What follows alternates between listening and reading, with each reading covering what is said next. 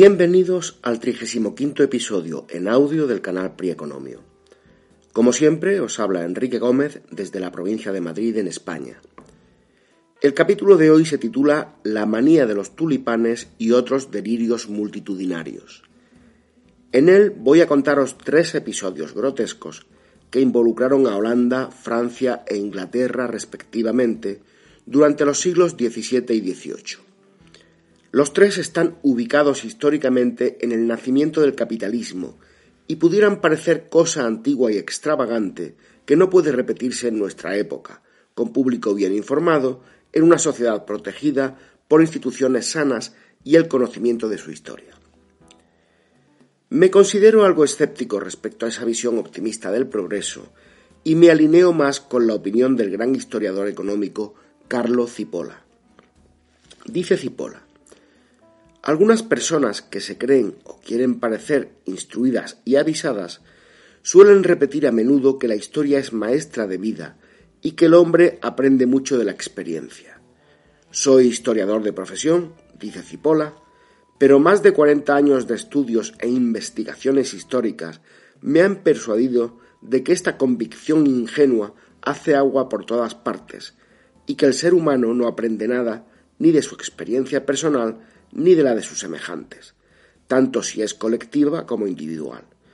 Y sigue, por tanto, repitiendo con monótona tozudez los mismos errores e idénticas fechorías con consecuencias destructivas para el progreso humano.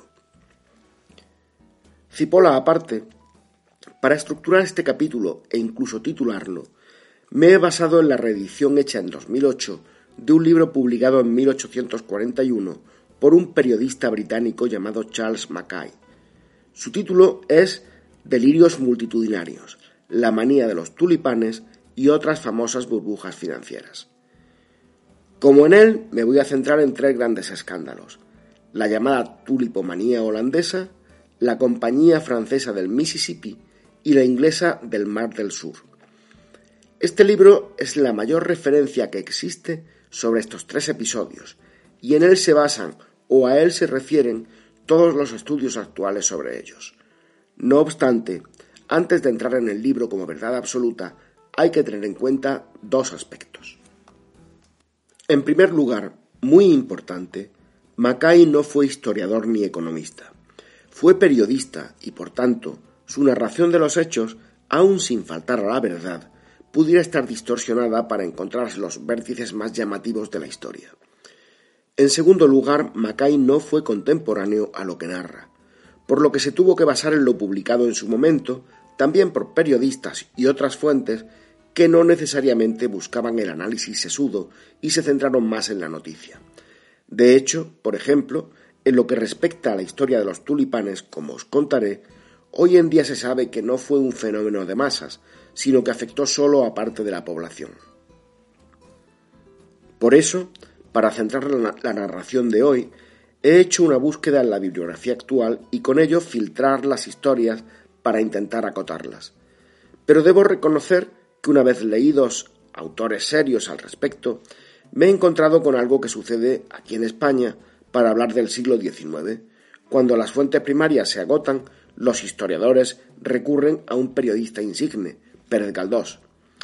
Mackay, como sucede con Pérez Galdós, acaba siendo una fuente primaria de la que todos beben cuando buscan referencias. Y no me alargo más, así que doy paso al capítulo que os recuerdo que se titula La manía de los tulipanes y otros delirios multitudinarios. Empezamos.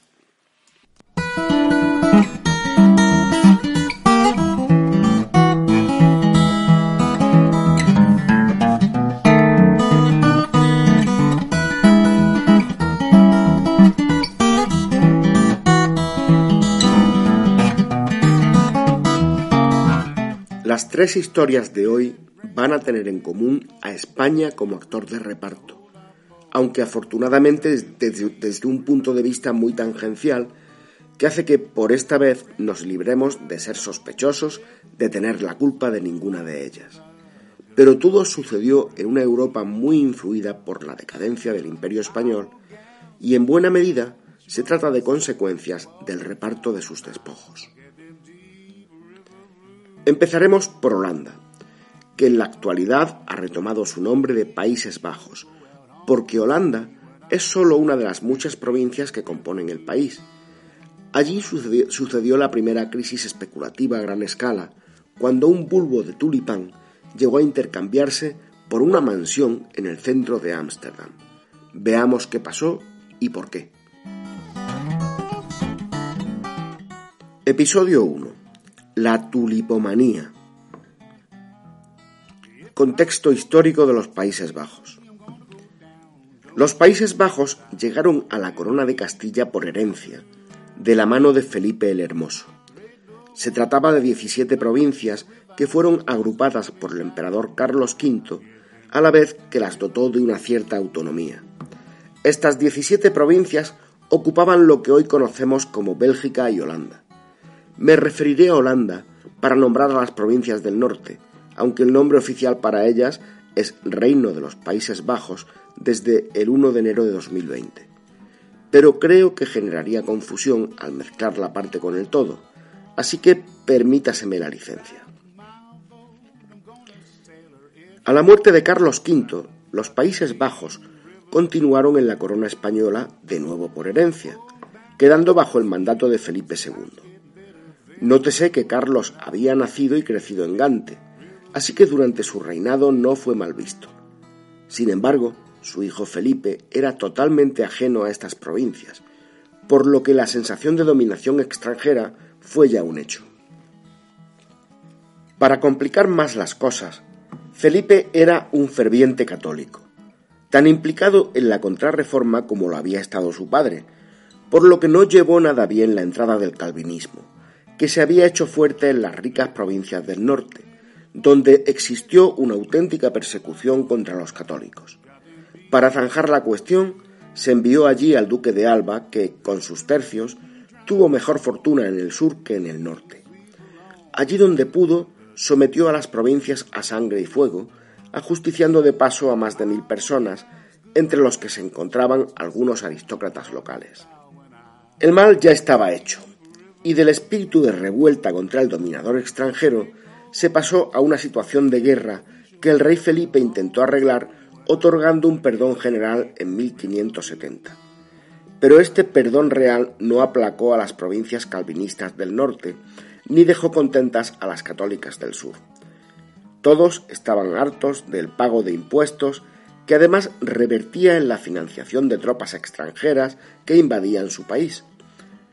Obviamente los calvinistas habían pagado muy caro su insubordinación religiosa y los católicos estaban hartos de los abusos de los tercios españoles. Mientras, se había abierto un abismo insalvable entre el norte calvinista y el sur católico. La situación fue de mal en peor. La guerra, especialmente en el norte, se iba a alargar 80 años y en ella España perdió hasta la camisa.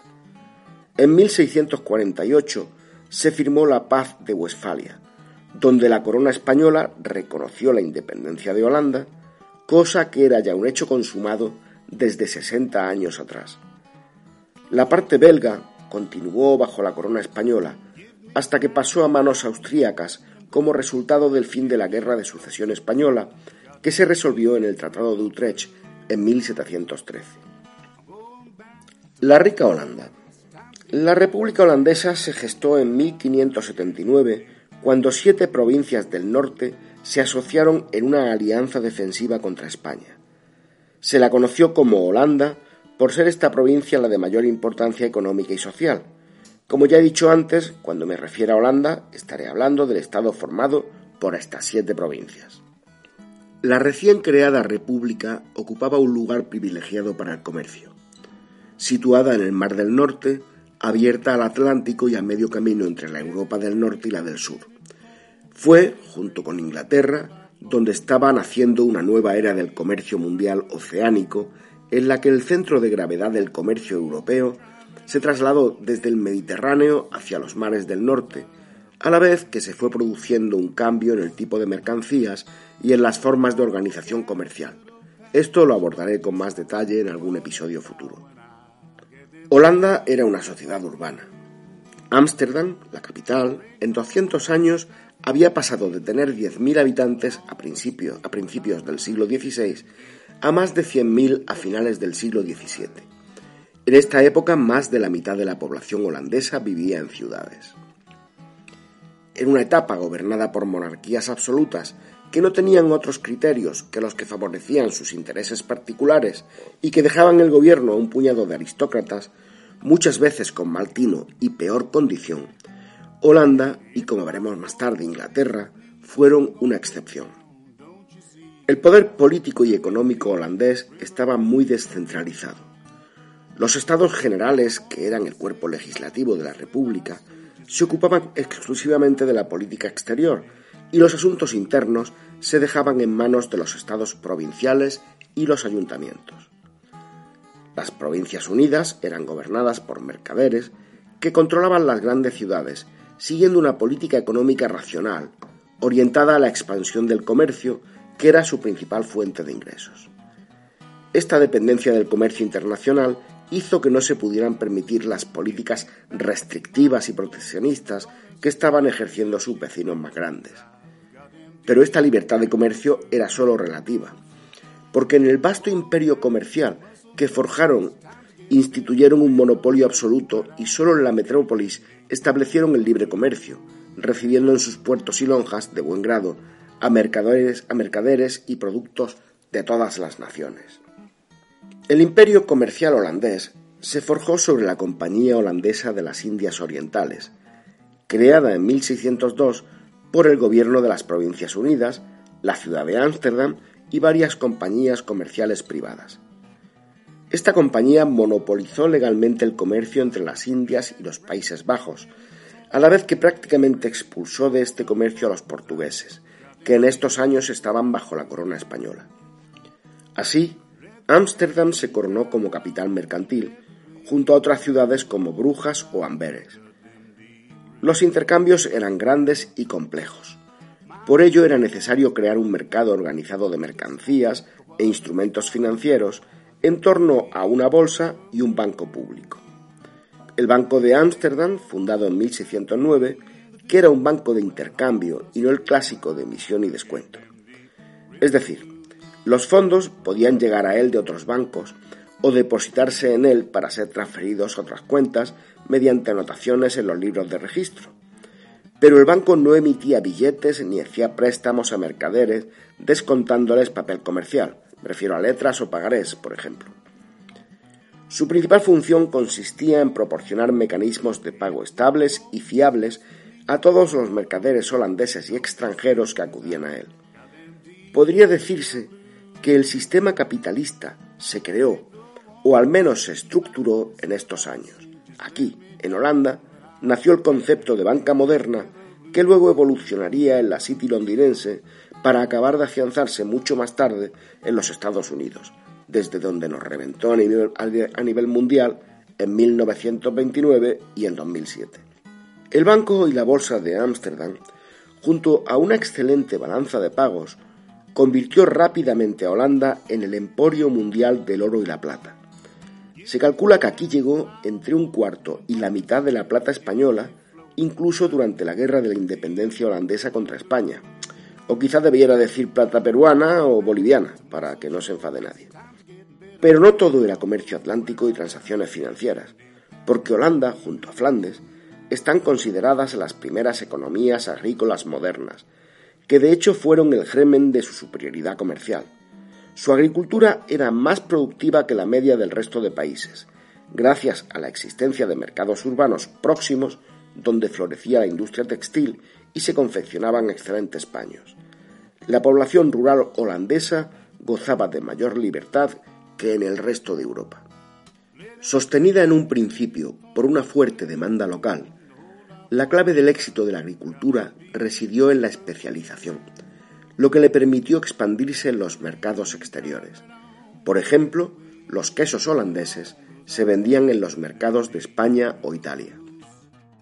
Los campesinos del resto de Europa se esforzaban en llegar a la autosuficiencia, o casi, produciendo todas las mercancías que necesitaban, fueran agrícolas o no. Los granjeros holandeses, sin embargo, se intentaron especializar en productos de valor relativamente alto, especialmente ganado y lácteos, comercializándolos a través del mercado y comprando en este el resto de los productos que necesitaba. La especialización ganadera suponía una mayor disposición de abono para fertilizar las tierras, porque además de ganado y lácteos, en las inmediaciones de las ciudades creció la horticultura, especializada bien en productos industriales como el lino o los coronantes naturales, los asociados a la fabricación de cerveza o las flores, como veremos a continuación. Ser rico en una sociedad calvinista. Queda claro que en Holanda había mucha riqueza, seguro que también pobreza, pero la proporción de gente que vivía desahogadamente era muy superior al resto de la realidad europea. Fue el nacimiento de la clase media. Comparémosla con la situación que se describe en nuestra literatura sobre la situación de penuria en la que vivían los hijos algo castellanos, cuyo principal alimento era el orgullo. La cultura calvinista no permitía la ostentación, al menos de puertas afuera de las casas. Tanto hombres como mujeres debían aparecer en público vestidos de negros, vestidos de negro, perdón, de la cabeza a los pies, con solapones blancos. Ellos cubiertos con sombreros de copa alta, ellas con tocados también blancos. Fueran o no ricos, todos eran iguales en apariencia. Había que encontrar una solución para la ostentación de la riqueza, y ésta se encontró en el interior de las casas. Un primer ejemplo fue la proliferación de una nueva pintura que evitaba los temas religiosos porque la religión lo impedía. Mientras en Sevilla se pintaban vírgenes para colgarlas en conventos, en Holanda se pintaban cambistas, muchachas guapísimas o reuniones de amigos o socios para decorar las casas. Fue el siglo de oro holandés. Y luego llegó el culto por el jardín particular. La pasión y el esmero que pusieron los holandeses en ello aún los mantiene como líderes indiscutibles del mercado de flores internacional. Y en esta situación llegó el tulipán. Origen de la tulipomanía. El tulipán es la flor que anuncia la primavera. Florece solo dos semanas al año y su valor es meramente ornamental, ya que carece de olor y no tiene usos medicinales. Originario de Asia Central, desde allí fue llevado a Turquía, donde los tulipanes fueron muy valorados en el imperio turco. Entraron en Europa a través del imperio austrohúngaro y desde aquí recalaron en Holanda, el país más rico de la Europa de aquella época. Recientemente he oído a gente que afirma que los tulipanes fueron introducidos en Europa desde Al-Ándalus. No puedo poner en duda que en Córdoba, Granada u otra ciudad musulmana de la península hubiera habido tulipanes, pero lo cierto es que su cultivo no se perpetuó, como sí lo hizo en Holanda a partir de finales del siglo XVI. Ya en Holanda, los tulipanes empezaron a cultivarse en jardines botánicos. La plantación de tulipanes se hace a partir de bulbos, muy parecidos a una cebolla pequeña. Los bulbos se plantan en otoño y tras la floración se desentierran y guardan para evitar que los roedores se los coman. En este momento se separan los bulbillos que hayan crecido alrededor del bulbo principal. Estos bulbillos necesitarán dos temporadas de plantación para convertirse en bulbos adultos. En resumen, el bulbo de tulipán está enterrado desde finales de otoño hasta la primavera y desenterrado y visible el resto del año. Por lo tanto, si quieres comprar un bulbo y llevártelo en ese mismo momento, tienes unos 5 o 6 meses al año. Pero si estás impaciente por conseguirlo, siempre puedes firmar un contrato por el que alguien se compromete a entregártelo una vez desenterrado. Una locura, ¿verdad? ¿Quién querría firmar un contrato por una especie de cebolla pequeña que da origen a una sola flor? Pues eso sucedió en Holanda. Por cierto, el tulipán también podría plantarse mediante semillas, pero para que una semilla se convierta en un bulbo adulto se necesitan de 7 a 12 años, lo cual es mucho esperar en un mercado donde los ricos querían distinguirse por la excelencia de estas flores y los no tan ricos querían aparentar opulencia.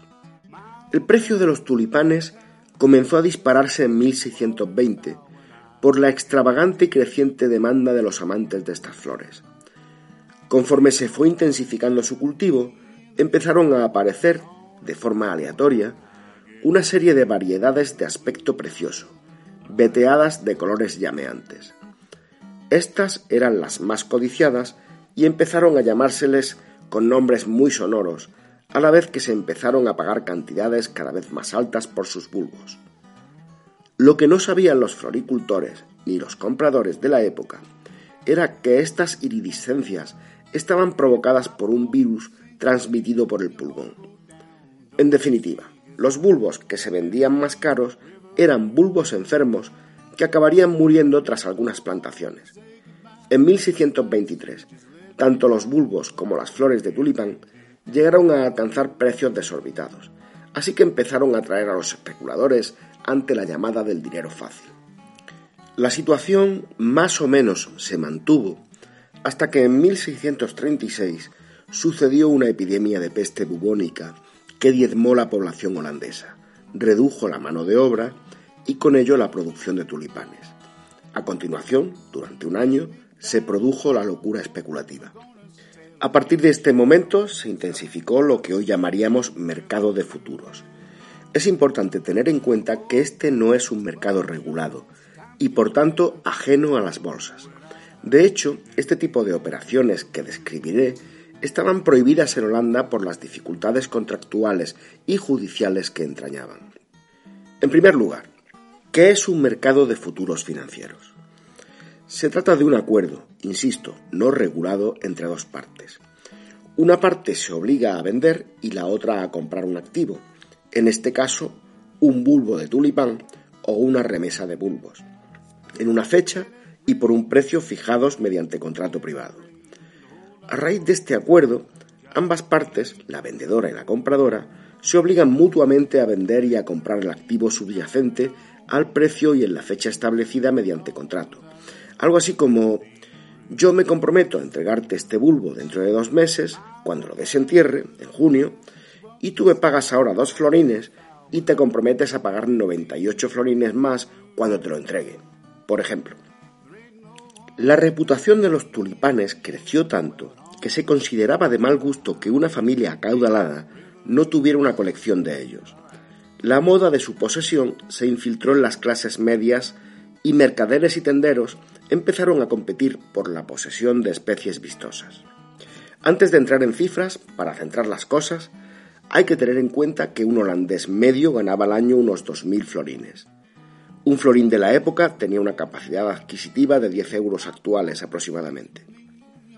En octubre de 1636, un bulbo medio se pagaba a 20 florines. A mediados de noviembre los precios se dispararon a 50 florines. A finales de este mes el precio había subido a 150 florines. Ya vamos por 1.500 euros actuales por el derecho que te entregaran un bulbo cuando fuese desenterrado. El 3 de febrero se llegó al máximo, de 200 florines por bulbo. Obsérvese que estoy hablando, hablando de bulbo medio, porque los precios de las especies más vistosas fueron espectaculares.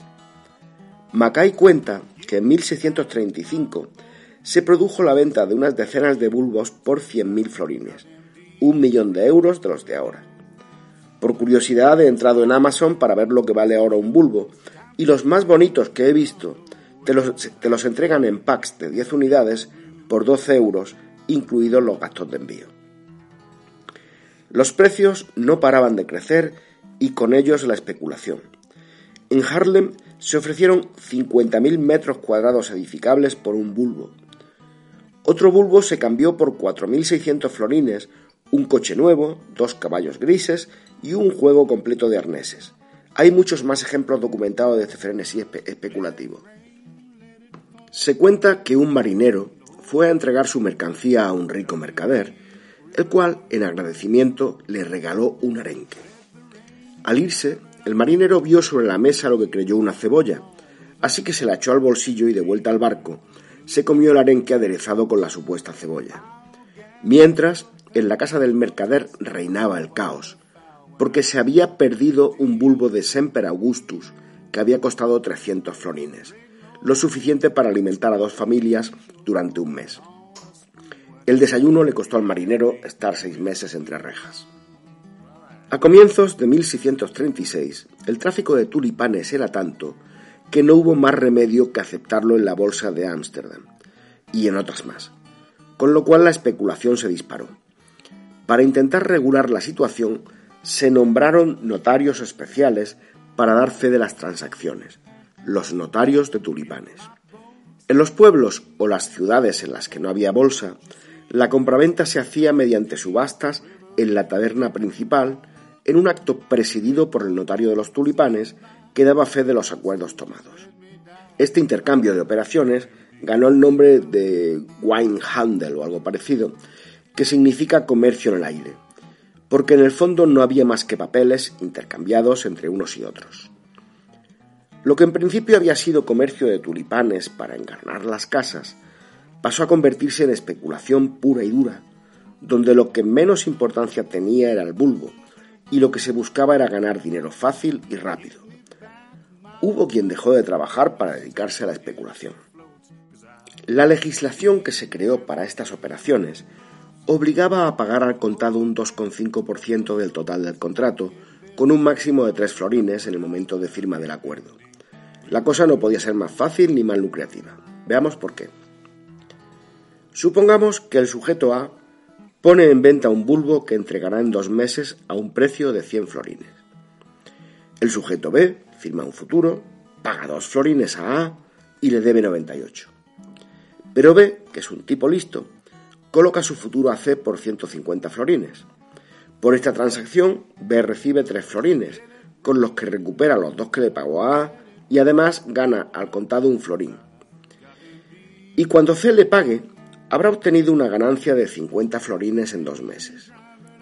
Pero el sujeto C, que tampoco es tonto, logra colocarlo a D por 200 florines. De nuevo C recibe 4 florines y recupera con ganancias lo que había pagado a B. En estas llega la fecha de desenterrar el bulbo, que ya está dispuesto para la entrega. En este momento, D debe 196 a C, C debe 147 a B y B 98 a. Pero imaginemos que a estas alturas el precio de mercado de ese bulbo ha caído a 20 florines. D se niega a pagar a C, probablemente porque no tiene los 196 florines que necesita, ya que nadie ha querido comprarle su derecho al bulbo. A continuación C se niega a pagar a B y B tampoco quiere pagar a A. La situación es que hay tres contratos incumplidos por resolver. Así que hay que ir a los tribunales abarrotados de miles de casos como este. Y esto fue lo que sucedió a partir del 6 de febrero de 1637. El día de antes la burbuja había llegado a su máximo, pero este día ya muchos empezaban a sospechar que la cosa había ido demasiado lejos y se retiraron del juego especulativo. Todas las alarmas sonaron cuando en una de las tabernas donde se había puesto en venta un pequeño lote de bulbos no apareció ningún comprador. La noticia se propagó rápidamente.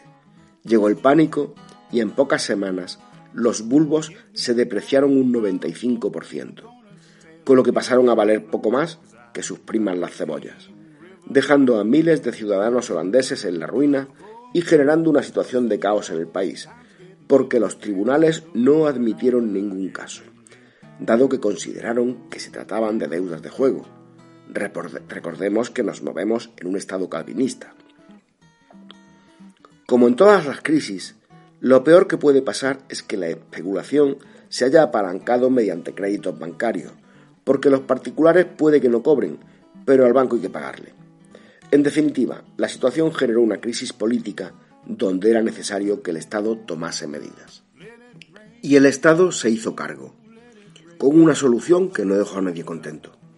Pero siendo justos, no había solución posible. Se declaró nulos e inválidos los contratos firmados antes de noviembre del año anterior. Y para los recientes, los compradores quedarían libres de su obligación mediante el pago de un 10% al vendedor. Pero los compromisos de pago eran tan altos que un 10% era una fortuna, así que hubo muchos que se arruinaron y el próspero comercio holandés se resintió del golpe y tardó años en reponerse. Lo interesante es que el Estado cambió la figura de contratos de futuros a otro producto financiero llamado opción de compra. Una opción de compra es un contrato mediante el que una de las partes se obliga a vender a un comprador, pero el comprador queda libre de tomar la decisión de comprar o no comprar, dependiendo de la situación de mercado. A cambio, el comprador paga al vendedor un porcentaje determinado, pongamos el 10%, que el vendedor se queda en caso de que el comprador no quiera realizar la compra. La situación fue tomada como un robo desde el punto de vista del vendedor y un descalabro para los posibles compradores, que tenían que pagar cantidades muy altas, porque téngase en cuenta que he estado hablando de los precios unitarios de los bulbos, pero las más de las veces se trataba de remesas con decenas de unidades.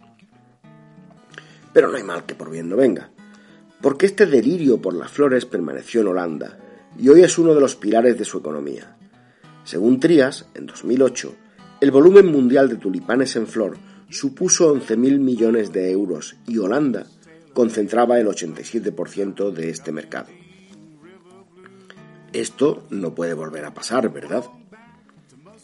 En primer lugar, hay que aclarar que la manía de los tulipanes no tiene nada que ver con estafas piramidales como la famosa del esquema Ponzi o la menos famosa de Baldomera Larra, hija del periodista Mariano José. En una estafa piramidal no hay lo que se llama activo subyacente. O sea, se vende humo y lo único que hay es que los últimos que llegan pagan a los primeros de la cola. También hablaré de esto en otras entregas. En la manía de los tulipanes sí había un activo subyacente.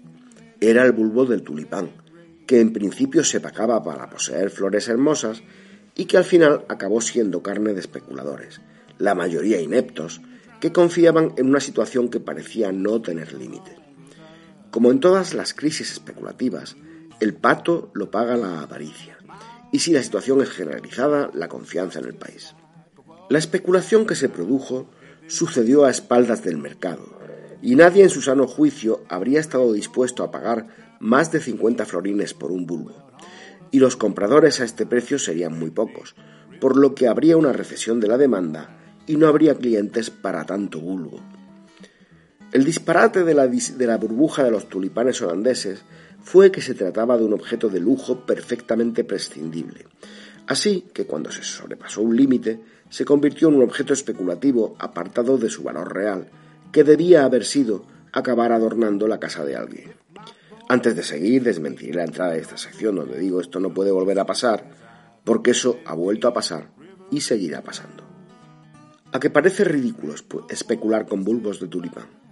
¿Y cuánto de juicioso tiene invertir los ahorros de toda una vida en sellos de correos? ¿Recordáis el caso de Afinsa y Forum Filatélico? Estas dos empresas se dedicaban a la inversión en sellos que eran el activo subyacente que ofrecían a sus clientes. Cuando la banca estaba dando una rentabilidad entre el 2 o el 3%, estas empresas daban entre el 6 y el 8.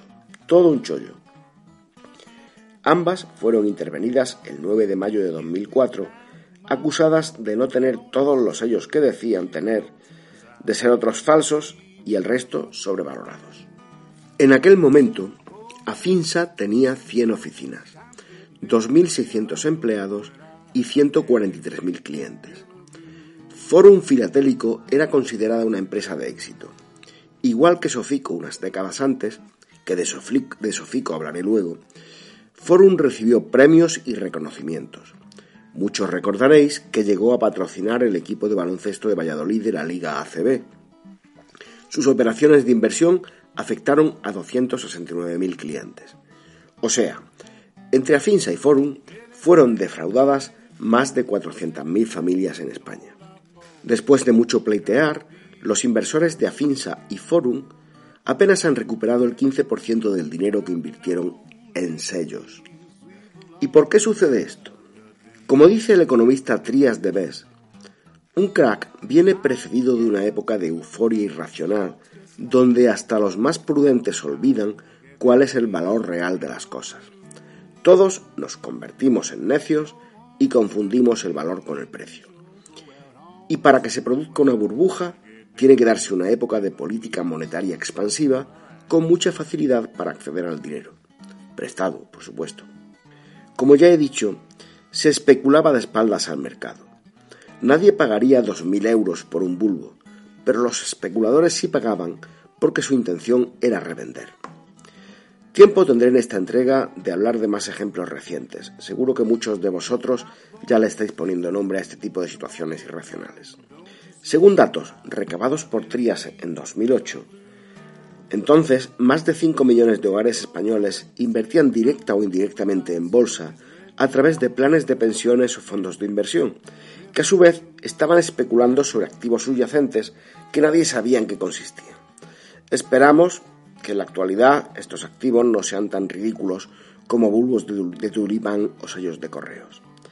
Mientras, los inversores viven despreocupados, esperando tranquilos sus rentabilidades futuras y solo se alarman cuando estas rentabilidades desaparecen e incluso también sus ahorros.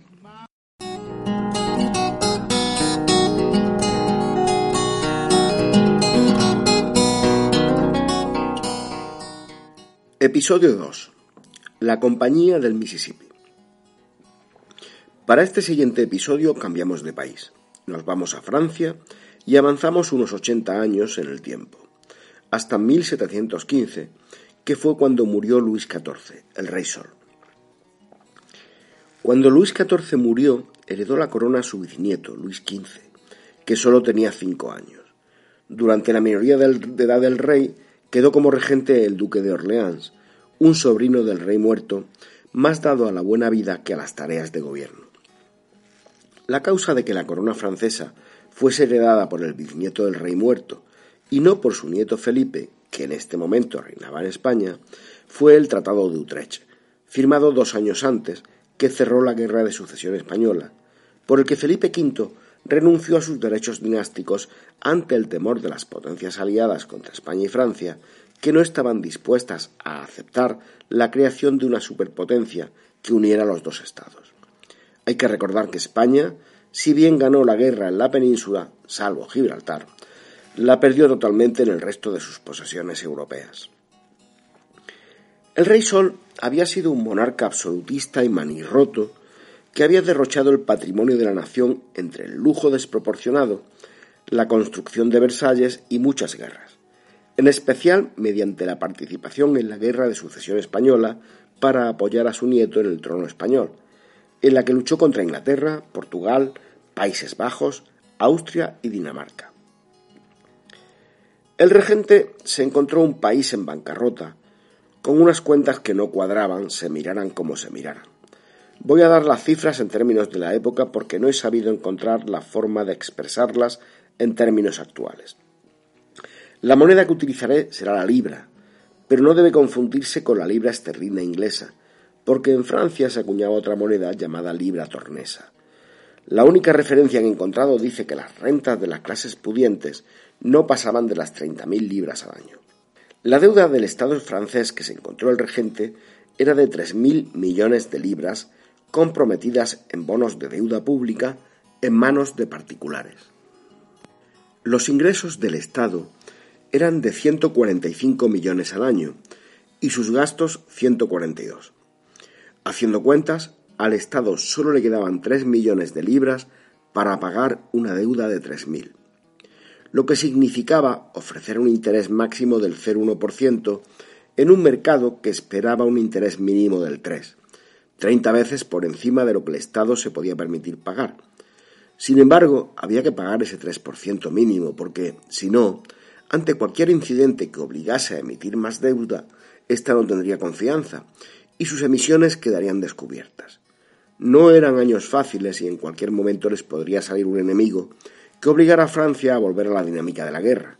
Y las guerras salen caras, así que parecía inevitable tener que considerar la posibilidad de emitir más deuda para pagar intereses, entrando en una espiral financiera envenenada. El gobierno del duque de Orleans hizo de todo para intentar solventar la situación y evitar la bancarrota de un sistema que se nutría de la corrupción. Lo primero fue utilizar el viejo truco de rebajar la ley de las monedas, o sea, reducir la proporción de oro o plata en ellas. Pero ese truco nunca funciona porque el mercado no es tonto y se regula de forma automática, por lo que se produce una depreciación del valor del dinero y con ello suben los precios y nos quedamos en el mismo sitio de antes o peor. Lo siguiente consistió en investigar las malversaciones de prestamistas y recaudadores estatales que en esta época en Francia se merecían todo el odio que se les tenía.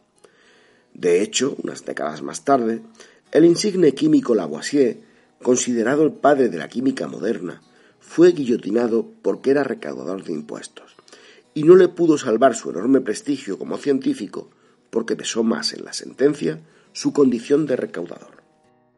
Para perseguir a los defraudadores, se prometió un quinto de la recaudación extra a los informantes que los delataran. Pronto los calabozos no dieron abasto para alojar a tanto detenido. Se ordenó a encargados de posta que no suministraran caballos a todo aquel que pareciera huir. Con todo, la sangre no llegó al río y solo consta que hubiera una condena a muerte en un banquero. A los demás los enviaron a galeras o se les impuso pena de cárcel o multa. En cualquier caso, se confiscó todo lo que se pudo. No obstante, la administración era tan corrupta que lo recaudado por estos mecanismos coercitivos lograron muy poco, porque la mayoría se quedó por el camino. Se calcula que se recaudaron alrededor de 180 millones de libras, de las cuales solo 80 contribuyeron a amortizar deuda y los otros 100 millones se quedaron en los bolsillos de cortesanos corruptos. Os recuerdo que la deuda era de 3.000 millones de libras, por tanto, la deuda se descargó en menos de un 3%. La situación era desesperada, hasta que apareció por la vida disipada de París un personaje muy singular llamado John Law, que se hizo buen amigo de Francachelas del duque de Orleans. Y aquí fue cuando el duque vio el cielo abierto, porque su amigo Law lo convenció de que tenía la solución y obtuvo permiso de él para iniciar una loca carrera que dejó la historia de los tulipanes en algo parecido a un mal rato transitorio. John Law Dicen que hay unos que tienen pasado y otros que tienen antecedentes. Esto último podría bien ser el caso del escocés John Law. Los historiadores no acaban de ponerse de acuerdo al catalogar a John Law. Básicamente hay tres tendencias.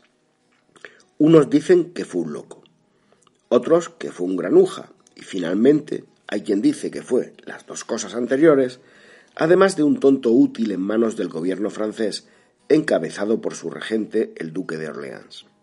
John Lowe había nacido en Edimburgo en 1671, hijo mayor de un banquero y joyero que amasó una fortuna considerable. El niño entró a trabajar en la banca paterna a los 14 años y demostró una excelente capacidad de trabajo, de comprensión de los números y del funcionamiento del negocio bancario. Bien, excelente, pero solo durante tres años, porque ya con 17, hecho un chicarrón alto, guapo y despierto, empezó a sentir las tentaciones del lujo, preocupándose más por su atuendo que por los negocios. Alto, guapo y con dinero, empezó a triunfar entre las mujeres, que le llamaban John el Guapo, a la vez que sembró envidia entre los hombres, que le apodaban John el Mariquita. En ese momento, cuando tenía 17 años, murió su padre, y él decidió retirarse de los negocios para irse a Londres a gastar sus rentas y conocer mundo. Siendo joven, vanidoso, apuesto, rico y descontrolado, cuando llegó a Londres se sumió en una escalada de derroche y desde el principio se convirtió en un personaje habitual de las casas de juego. En aquella época la estadística y la probabilidad estaban un poco o nada desarrolladas, así que la habilidad de Lowe para los números le hizo ganar mucho dinero y convertirlo en un jugador profesional que, contrariamente al dicho, triunfaba tanto en el juego como en amores. Así se convirtió en un jugador irrecuperable. No es de extrañar que un personaje con excelentes habilidades numéricas como era Lau ganara dinero en el juego. Por esta misma época, Voltaire, que también era un piezas, y otros dos socios especulaban en el juego de loterías francesa porque se dieron cuenta de que el sistema estaba mal diseñado. Aprovechando los huecos del imperfecto sistema de loterías, se calcula que cada uno de los tres socios se habría embolsado medio millón de libras cuando los descubrieron. Esto fue probablemente lo que convirtió a Lau en un buen jugador, si no fuera porque el éxito lleva, lleva muchas veces a la temeridad. Después de nueve años de descontrol, a Lau se le acabaron ambas rachas. Respecto al juego, se había vuelto imprudente y acabó perdiendo todo, su fortuna y sus rentas. Respecto a sus flirteos, un asunto amoroso con cierta dama de la nobleza acabó con un reto a duelo por parte de un hombre que se sintió afectado de fuertes dolores en la frente. Se celebró el duelo y luego tuvo la mala suerte de matar en él a su, oponente, que era miembro de una familia influyente, la cual hizo que se le encarcelara y sentenciara a muerte. Luego consiguió escapar y huyó al continente, donde vagó durante tres años por Holanda, Francia e Italia. Dedicaba las mañanas a estudiar los asuntos financieros y bancarios de los países en los que estaba y las tardes en las casas de juego. Luego volvió a Escocia, donde intentó sin éxito hacerse perdonar, a la vez que quiso vender la idea de lo que él llamaba un banco hipotecario, que el Parlamento escocés no aceptó, aunque luego veremos que su idea logró tomar forma en Francia. Así que con ambos fracasos en la mochila, Lowe volvió de nuevo al continente, ganándose la vida como jugador profesional. Durante otros 14 años se movió por Flandes, Holanda, Alemania, Hungría, Italia y Francia.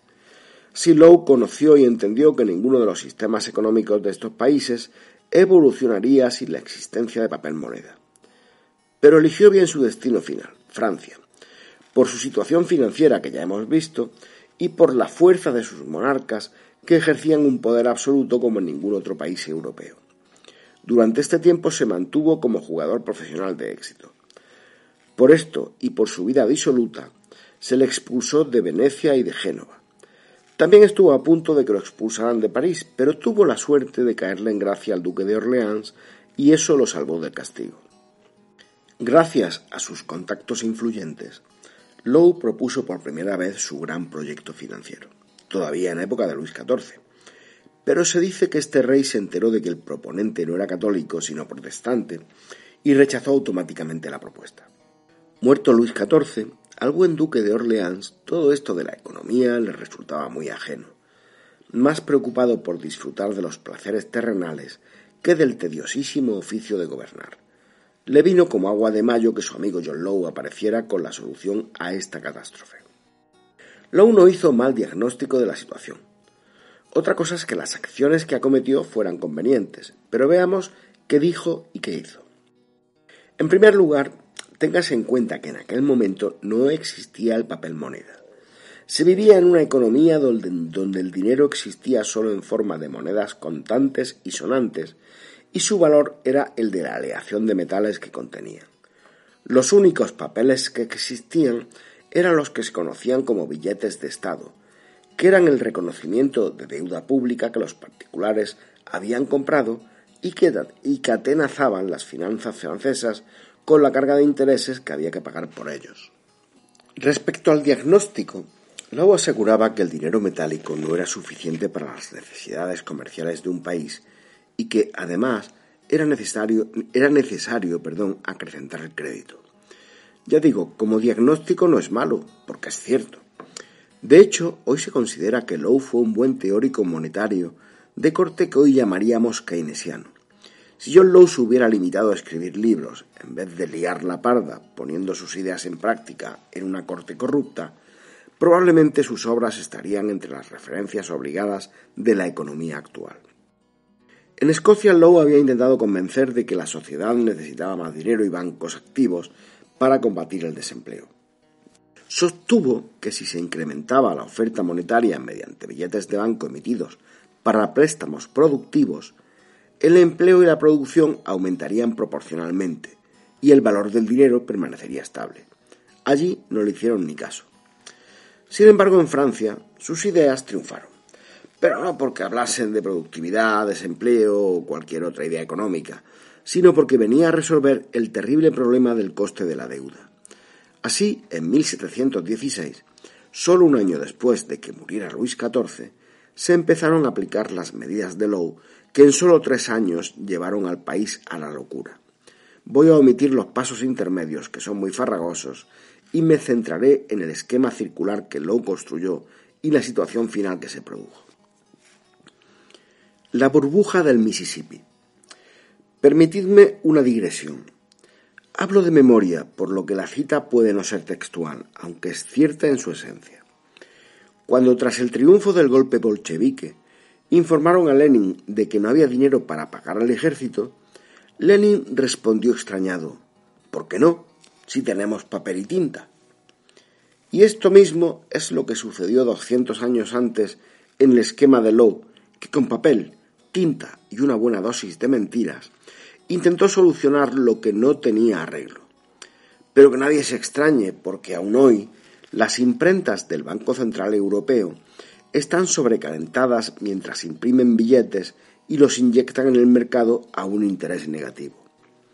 ¿A alguno os ha pasado que alguien os haya llegado y dicho, toma, te doy mil euros en billetes y a cambio de que te los quedes, me comprometo a pagarte dos euros y medio al año mientras dure la deuda?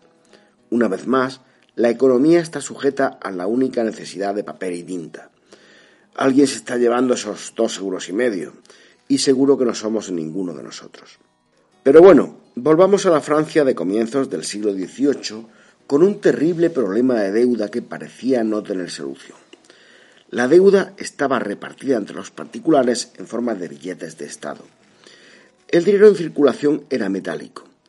Así que imaginad que en vuestra billetera tenéis un papelito que dice que el Estado se compromete a pagaros un interés, pongamos del 3%, mientras dure la deuda.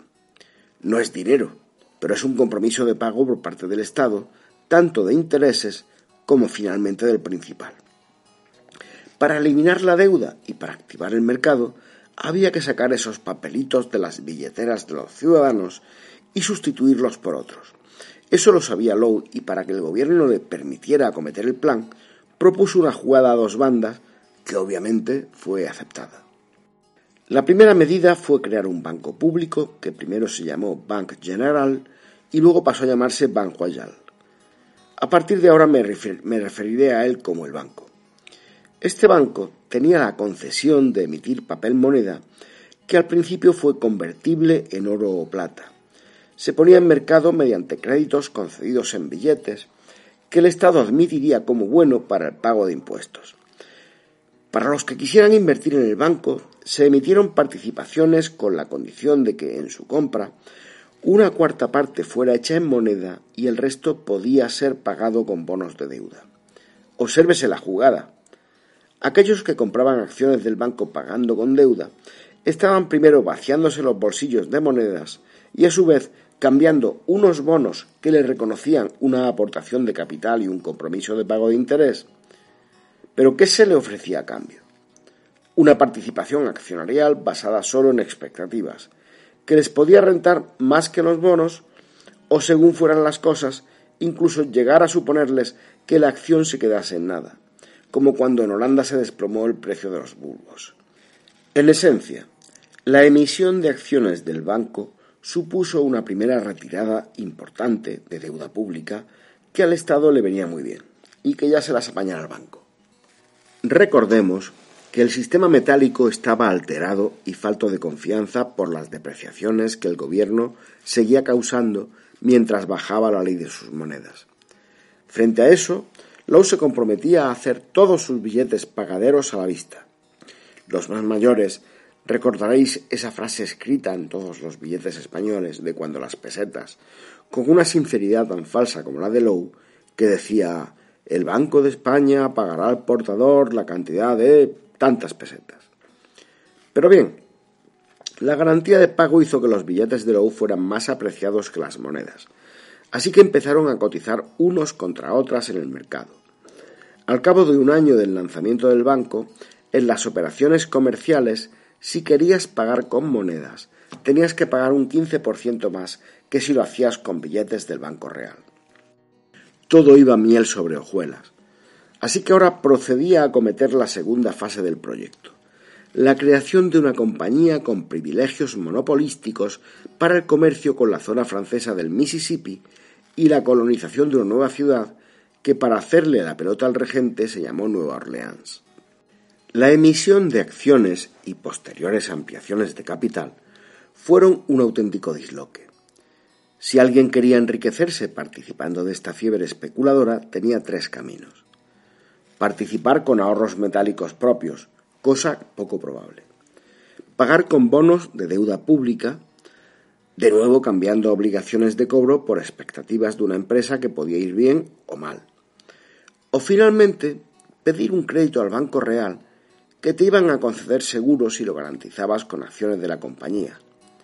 La cosa no podía ir mejor para la situación financiera de la regencia, Cada paso que se daba disminuía la deuda pública que pasaba a acciones del banco o de la compañía. Nunca antes se había solucionado una situación económica tan calamitosa con solo papel y tinta. Qué fácil. De hecho, adelanto que gracias a las maquinaciones de Lowe se acabó retirando el 100% de la deuda pública. ¿Puede algún país soñar con eso? En cuanto a los particulares, además de los beneficios que se esperaban de la especulación, se prometía un 4% de dividendos sobre el nominal. La Compañía del Mississippi, que así se llamaba, no era una idea nueva, porque este tipo de compañías ya estaban funcionando con bastante éxito en Holanda e Inglaterra y lo habían hecho en el pasado en Portugal y España. La diferencia con las otras compañías era que en este caso las riquezas de la colonia francesa eran más que dudosas y lo imaginativo en la fundación de la Compañía del Mississippi fue la forma de atraer capital que sobre todo fue basada en la retirada de deuda. En meses sucesivos se le fueron dando privilegios adicionales a la compañía, lo cual se aprovechaba para hacer ampliaciones de capital y más emisiones de billetes por el banco. En ese momento se emitieron títulos por valor nominal de 25 millones de libras, pero el éxito de peticiones fue tal que a continuación se liaron la manta a la cabeza y se lanzó una segunda ampliación de capital por valor de 1.500 millones de libras. En este momento el Banco Real ya estaba gobernado por el regente y Lowe gestionaba la compañía. La situación en Francia era como si el sentido común se hubiese dado a la fuga. El regente no paraba de echar billetes al mercado, encantado de ver cómo la deuda pública disminuía de una forma tan sencilla. John Lowe no le iba a la zaga, admitiendo más y más participación en su compañía, y la gente se había tragado el disparate hasta la bola. Muchos descubrieron que era más rentable especular que trabajar y dejaron sus oficios para alquilar un apartamento lo más cerca posible de la sede de la compañía, que era donde se realizaban las transacciones.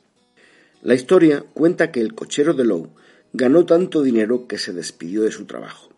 Entonces el señor pidió a su ya ex lacayo que le presentara algún otro cochero para reemplazarlo. El cochero cesante accedió y presentó dos posibles candidatos a Lowe. Una vez que éste hubo elegido nuevo cochero, el lacayo, ahora nuevo rico, contrató al otro como cochero propio. Todos los días había muchos robos en la calle por la gran cantidad de dinero en papel que la gente llevaba encima. También fueron frecuentes los asesinatos. Durante unos meses la locura colectiva parecía no tener límite. Así que, poco a poco y a la chita callando, los grandes capitales se dieron cuenta de que la situación era insostenible y empezaron a convertir sus billetes en monedas para luego ocultarlos en Holanda e Inglaterra. Aquí fue cuando Lowe prohibió que saliera la moneda y obligó a que las operaciones comerciales se hicieran con papel. En este momento, Lowe pertenecía al gobierno con el cargo de Controlador General de las Finanzas, previa conversión al catolicismo. A estas alturas empezaron a aparecer sospechas de que las promesas hechas sobre las tremendas riquezas de Luisiana eran falsas. De hecho, la colonización de Nueva Orleans fue un fracaso. Así que para animar el cotarro se creó un teatrillo imponente.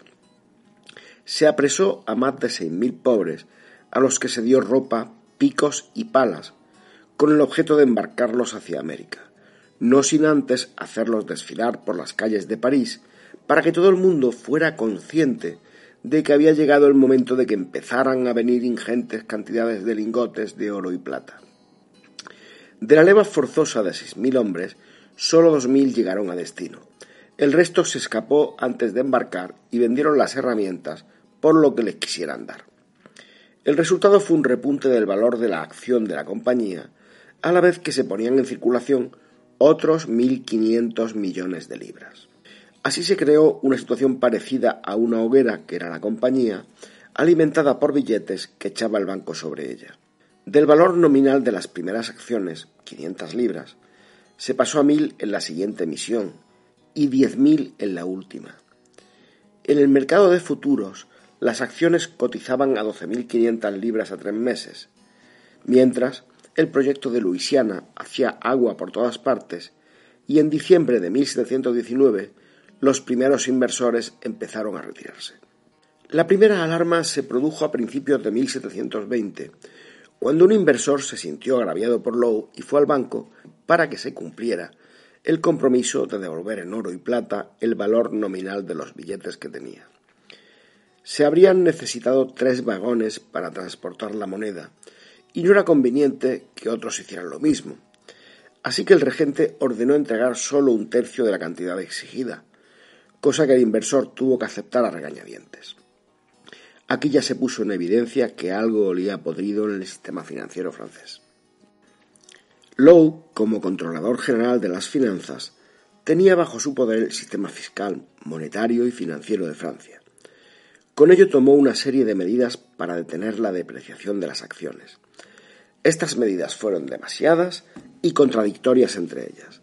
Destaco las siguientes.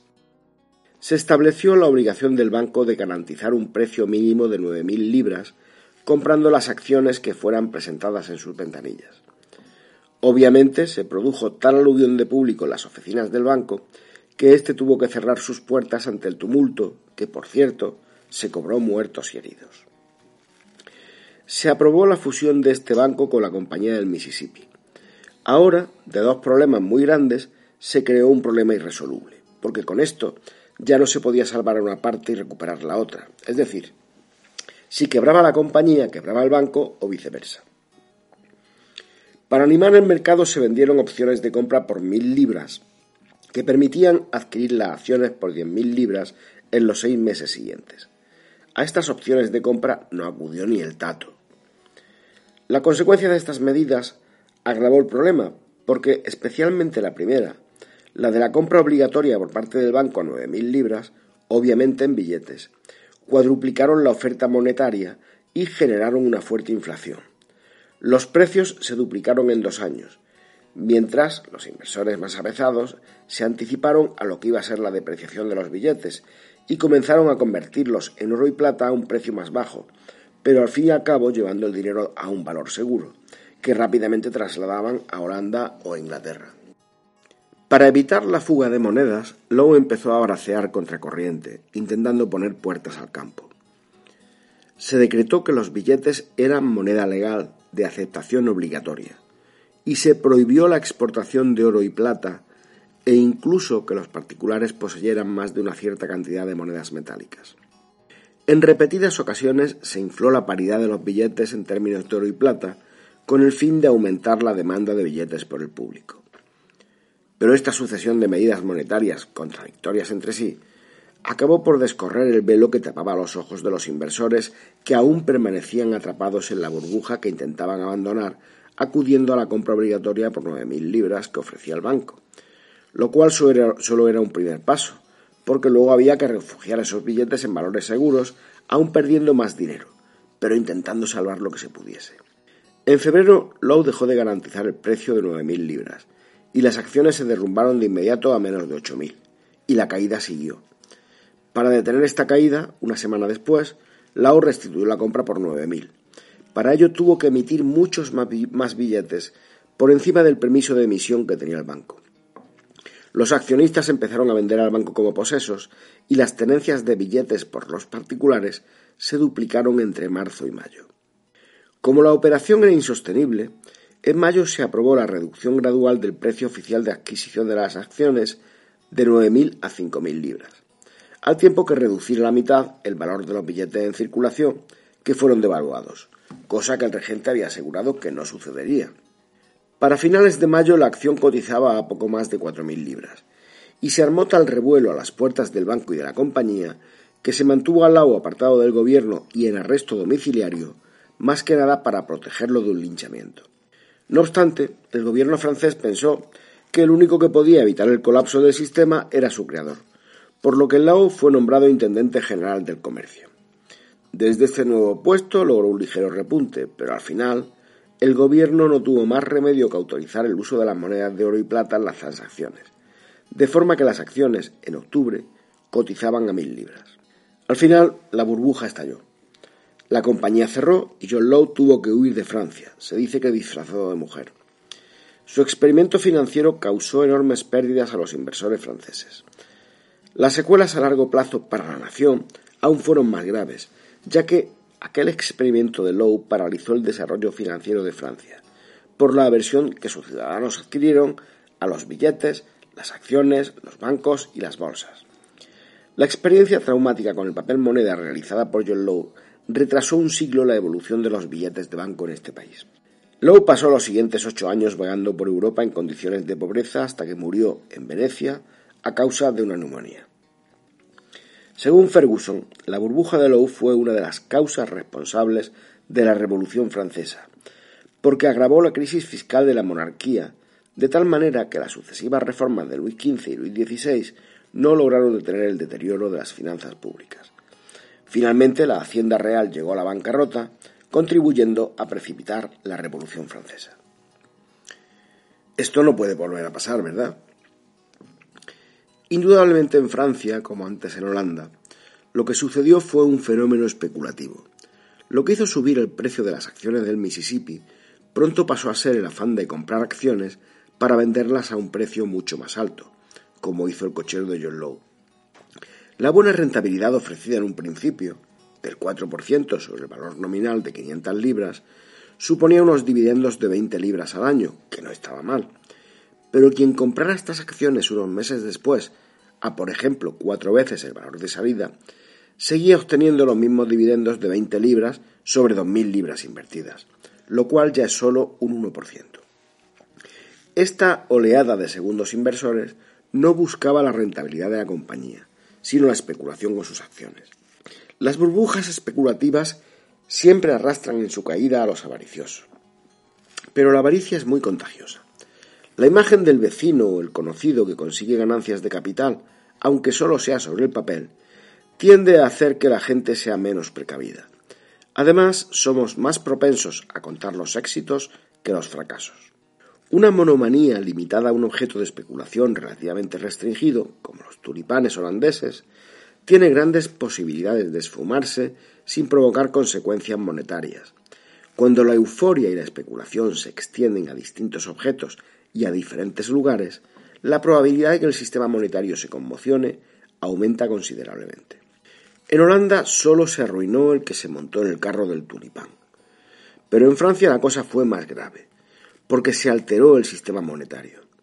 En Francia no solo pagaron los codiciosos, pagaron también los que, de espaldas a la compañía del Mississippi o al banco, probablemente viendo la falacia del montaje o sin poder económico suficiente para entrar a invertir, sufrieron una, una inflación galopante debido a la inyección artificial de dinero generada para costear la broma. Las burbujas se alimentan de los que creen que las tendencias son infinitas y enriquecen a los que saben que no es así. Y se montan en el tren a primera hora y cuando el tren ha pillado velocidad, se, tiran de él en marcha, recogen beneficios y se callan. Porque en estas historias hubo, hay y habrá quien gane mucho dinero, pero no se lo va a contar nunca a nadie. ¿Alguien recuerda la burbuja española del ladrillo? La resumiré con las cifras que da Trías. Son espeluznantes.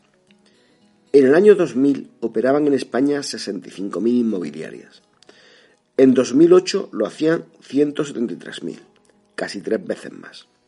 De este auténtico porrón de inmobiliarias, solo 140 tenían más de 100 trabajadores y dos tercios de ella, casi 120.000, no tenían asalariados, porque se trataba de particulares atraídos por la burbuja que se animaron a especular creando pequeñas promociones con la ayuda de créditos bancarios y préstamos de amigos y familiares.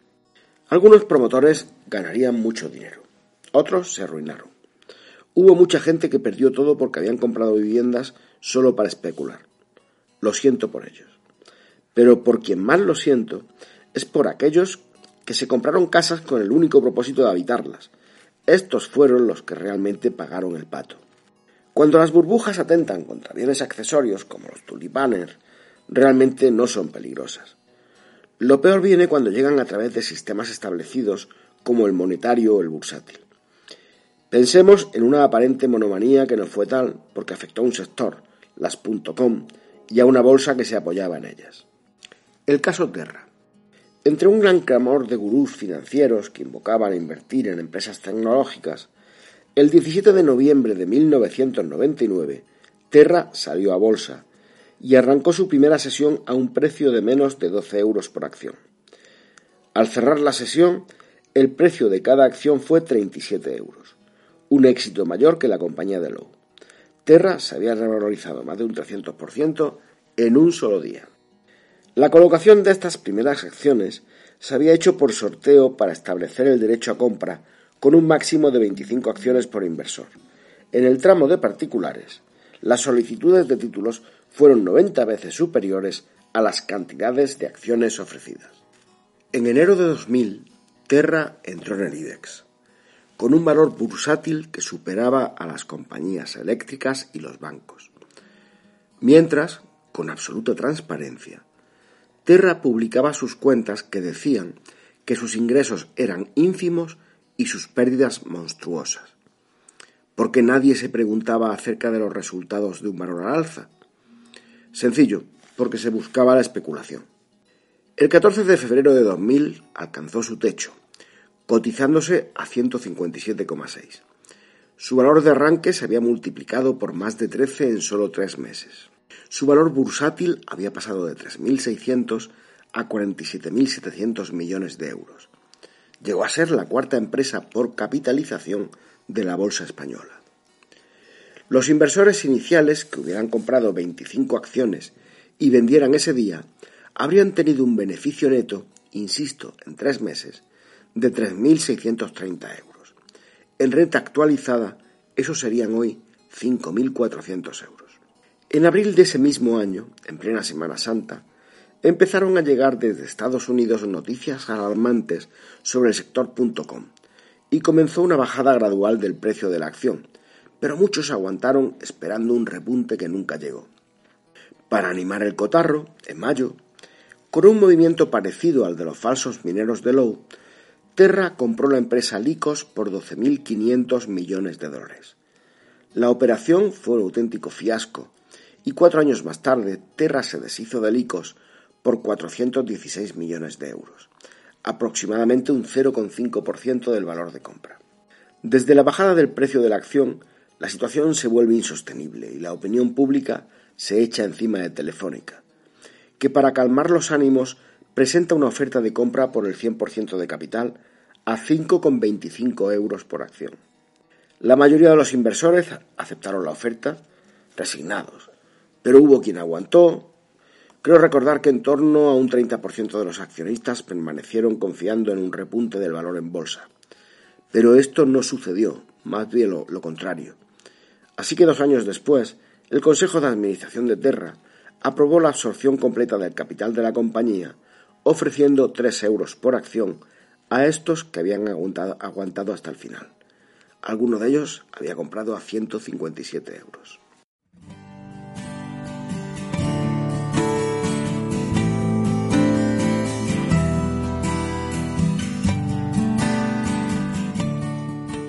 Episodio 3. La Compañía de los Mares del Sur.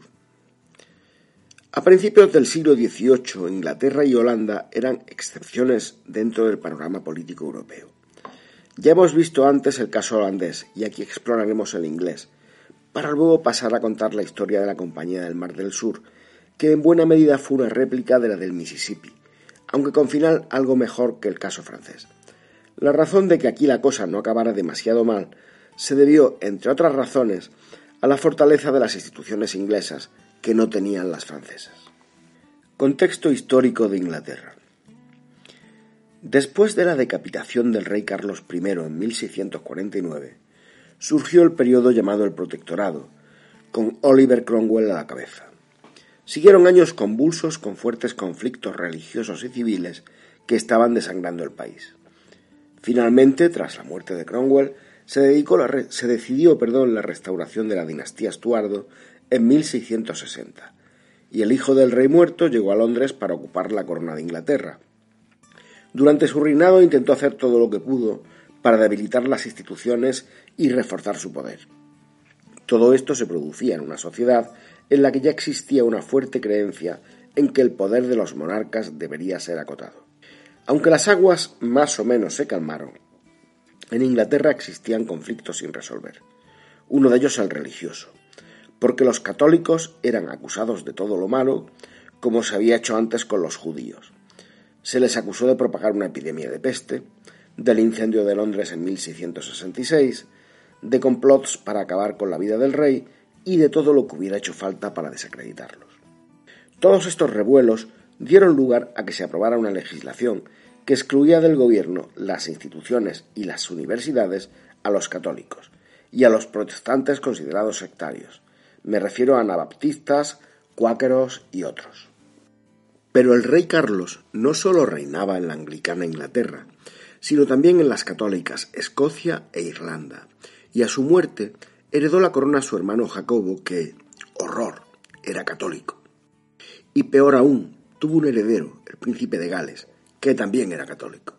Los ingleses estaban aterrados ante la posibilidad de una dinastía católica. Acto seguido, el nuevo rey potenció la participación de los católicos en las instituciones. Incluso cometió la osadía de franquear el acceso de sus correligionarios a dos bastiones anglicanos, Oxford y Cambridge. Ni escoceses ni irlandeses se sentían a gusto compartiendo corona con los ingleses. Los conflictos se sucedían la frontera entre Escocia e Inglaterra era un hervidero, y en Irlanda no iban a la zaga entre el norte anglicano y el sur católico. Todos estos conflictos se sofocaron en la llamada Revolución, Gloriosa, cuando con el apoyo del Parlamento desembarcaron en Inglaterra tropas holandesas. El rey Jacobo y su familia tuvieron que huir y el Parlamento ofreció la corona a Guillermo de Orange, yerno de Jacobo. Obviamente, la parte perdedora, que la hubo, no quedó nada contenta. Los jacobitas crearon centros de disidencia que aún hoy se patentizan en las revueltas anuales que se producen durante el desfile de la Orden de Orange que conmemora la victoria de las tropas de Guillermo contra los jacobitas de Belfast o las pretensiones independentistas de Escocia. Pero a Guillermo no le dieron gratis la corona. A cambio de ella se vio obligado a aceptar un nuevo marco de relaciones entre Parlamento y corona, la Bill of Rights, algo así como Declaración de Derechos, que asentaba el derecho de prensa, el carácter no permanente del ejército, la obligación de aprobar los impuestos en el Parlamento, las bases en la división de poderes entre legislativo y ejecutivo y garantizaba una mayor libertad individual y de, propiedad privada. Según la historiografía marxista, la Revolución Gloriosa de 1688 fue un enfrentamiento entre la vieja aristocracia terrateniente y la burguesía urbana incipiente. El triunfo de la segunda supuso una renovación de las élites, que canalizaron su poder a través del Parlamento. Quizás sea un punto de vista algo simplista, porque olvida que hubo factores religiosos, pero como punto de, arranque nos puede valer. Lo seguro es que en Inglaterra, la Revolución Gloriosa de 1688 asentó una monarquía parlamentaria que limitó la autoridad real en aspectos fundamentales, entre otros el tributario, y que propició una mayor participación de las élites, cuya base social se amplió. Las singularidades de Inglaterra y Holanda hicieron que en sus políticas pesasen más los intereses de comerciantes y hombres de negocio que en el resto de Europa. Las finanzas inglesas. A pesar de las revueltas y de la guerra civil, la economía de Inglaterra en estos años iba viento en popa debido a su supremacía comercial, y nació una burguesía y una clase media pudiente que depositaba sus excedentes de oro y plata en las arcas de orfebres. Desde los primeros años de la restauración de los estuardos, varios orfebres importantes de Londres empezaron a funcionar paralelamente como banqueros que emitían recibos de depósito que circulaban como billetes de cambio y concedían préstamos a empresarios solventes. La fundación del Banco de Inglaterra en 1694, con su monopolio legal de emisión, forzó a los banqueros privados a abandonar sus emisiones de billetes de banco, pero continuaron funcionando como bancos de depósito, aceptando y descontando letras de cambio. En 1700, Londres ya competía con París en tamaño y, por supuesto, le ganaba en relevancia comercial. La guerra de los 30 años se saldó positivamente para Inglaterra al menos en apariencia. Además de ganancias territoriales en Gibraltar, Menorca y Terranova, se, obtuvieron de España dos concesiones comerciales importantes. El asiento de negros, que les otorgaba el monopolio durante 30 años del comercio de esclavos con las colonias españolas, y otro fue el llamado navío de permiso, por lo que se autorizaba el envío de un navío comercial al año a las Indias españolas con una limitación de 500 toneladas. La Compañía del Mar del Sur. Para financiar los gastos y la deuda de la guerra contra España y Francia, se había creado la Compañía del Mar del Sur en 1711. En ese momento la deuda contraída era de 10 millones de libras esterlinas, que pasaron a ser 50 millones menos de 10 años después. Se trataba en este momento de un 40% del PIB inglés, y el crecimiento de la deuda parecía imparable. La situación era preocupante y era necesario buscar algún remedio. La preocupación del gobierno era sensata. Recordemos que en la actualidad los criterios de estabilidad de Maastricht de la Unión Europea establecían que la deuda pública de sus Estados miembros no debía superar el 60% de su PIB. Claro que de esos criterios nadie quiere acordarse. Baste comprobar que hoy en día la ratio de porcentaje de deuda versus PIB es de 175 en Grecia, 130 en Italia, 125 en Portugal, 105 en Bélgica y 98 en España y Francia, por citar los más afectados. Cuando uno ve estas cifras no se anima demasiado sobre la situación financiera europea. Pero volvamos a la Compañía del Mar del Sur, que fue creada para intentar reducir deuda. Para ello se cedieron a la compañía los impuestos del vino, vinagre, bienes de Indias, sedas elaboradas, aletas de ballena, tabaco y algún que otro producto adicional. Poco después se le sumaría las cesiones ganadas a los españoles, el navío de permiso y el asiento de negros. A cambio de estos privilegios, la recién creada compañía asumiría la deuda total del gobierno, 10 millones de libras, en 1711, con el compromiso de que éste le abonaría un 6% de interés a perpetuidad, es decir, 600.000 libras anuales. Este tipo de operación se llama titulización de la deuda. Con esta operación, como en la francesa que veíamos anteriormente, se quitaba deuda del mercado y se cambiaba por una bollante compañía con prometedores resultados que ahora tenía que salir a buscar inversores, admitiendo sus títulos de deuda como pago por las acciones. El resultado fue cambiar deuda comprometida por expectativas de futuro, una vez más, sin más compromiso que esperar a que todo fuera bien o mal, claro está. ¿Os suena de algo lo de titulizar deuda? Por si acaso os lo voy a recordar. En los años anteriores a la crisis de 2008, las agencias financieras recogieron todas las hipotecas subprime de dudosísimo pago y las empaquetaron en fondos de inversión con nombres rimbombantes, como pasó con los bulbos de tulipán, que repartieron entre planes de pensiones e inversores particulares. Cogieron deuda, en este caso privada, de un sitio, la trocearon y la encasquetaron exactamente lo mismo que hizo la Compañía del Mar del Sur. En Inglaterra todo el mundo había oído hablar de las minas de oro y plata de Perú y México, que se creían inagotables, aunque ya entonces se habían agotado. Se difundió un informe falso que decía que el rey de España había concedido licencia a la corona británica para comerciar a cuatro puertos en Chile y Perú, donde se podrían vender los productos británicos por muchas veces su valor. Todo esto hizo que las acciones de la compañía fueran muy valoradas en sus primeros años. Pero eso no era cierto, o al menos era exagerado, porque lo que la corona española había concedido era comerciar con negros durante 30 años y un barco al año limitado en tonelaje y valor del cargamento. Estas concesiones tenían una contrapartida, porque el rey de España disfrutaría de una cuarta parte de los beneficios. Estas noticias, claro está, fueron ocultadas a la opinión pública.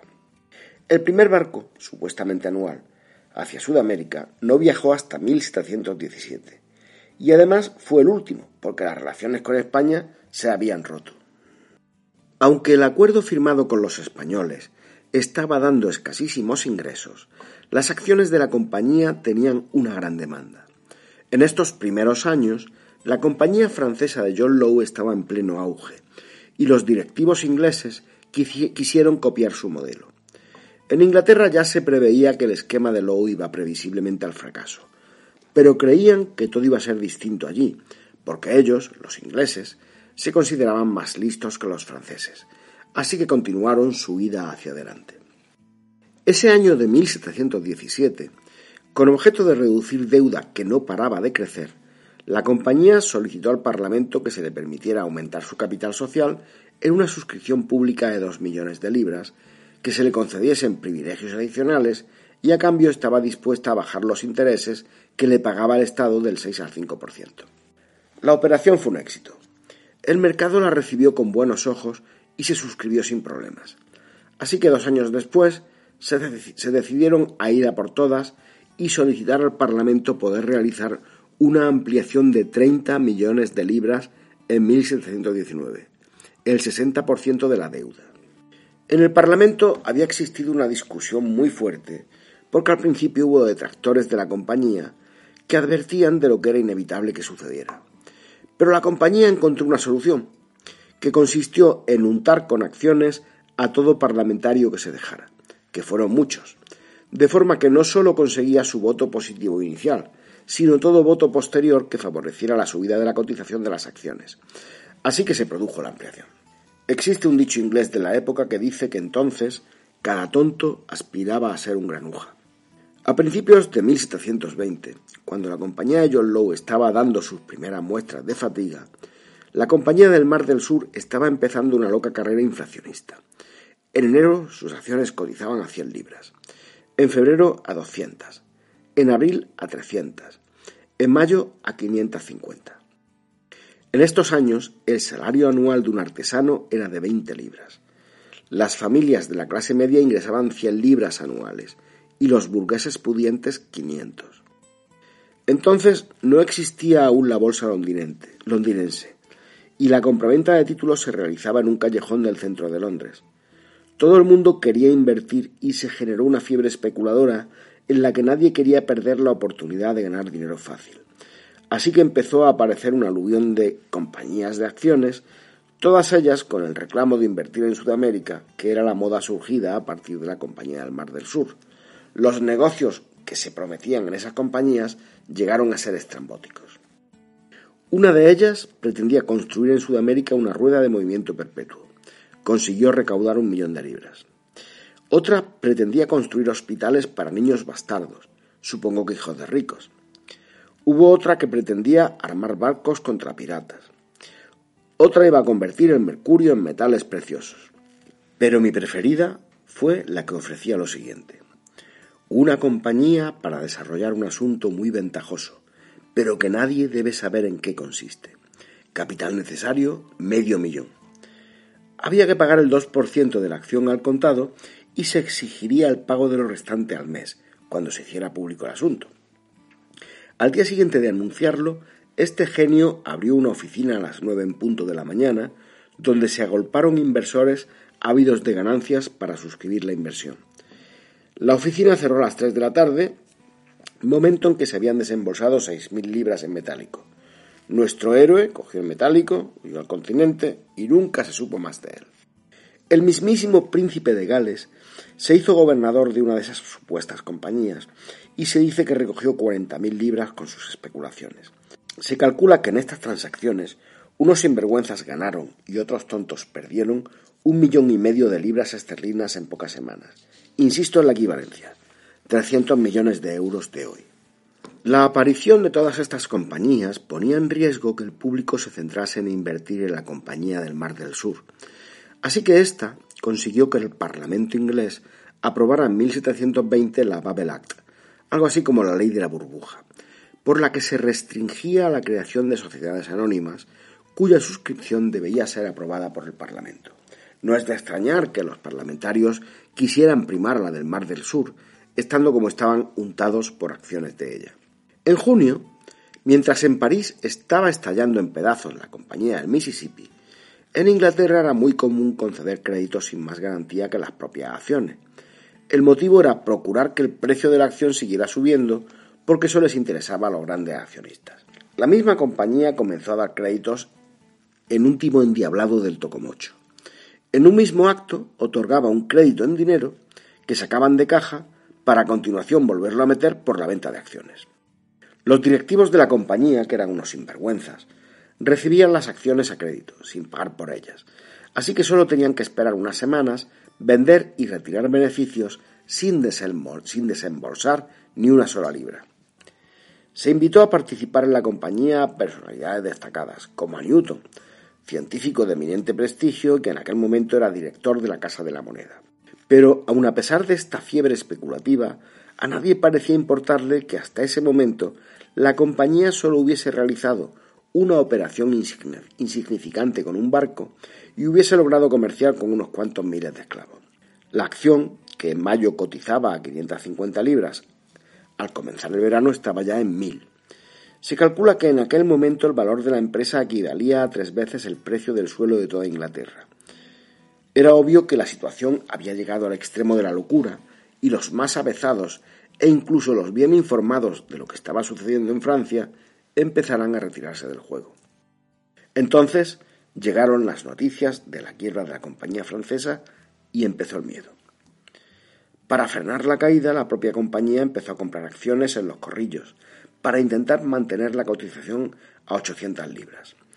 Esta operación acaba generando lo que se conoce como autocartera, que cuando se trata de un derrumbe lo único que consigue es un cúmulo de acciones compradas muy por encima de su valor de mercado, a la vez que una descapitalización de la empresa. La situación solo pudo mantenerse durante 15 días, y para entonces el miedo se había convertido en pánico. Pero este pánico fue mayor en los accionistas apalancados en créditos, porque si tú eras un inversor que había comprado a inicios del año a 100 libras, tenías prisa por salir, con pena por haber perdido la oportunidad de vender en la cresta de la ola, pero igual ganabas algo al vender. Sin embargo, si para entrar en la especulación habías solicitado un crédito, todo lo que sacaras por debajo de la cotización a la que habías comprado quedaba recogido en una deuda que te perseguiría en el futuro. En septiembre la acción había bajado a 200 libras y en octubre a 150. Entonces aparecieron los tontos de última hora que entraron a comprar, esperando un repunte que se produjo hasta las 300 libras, pero que no duró y solo sirvió para que los que estaban dentro pudieran vender las acciones a un precio algo más alto.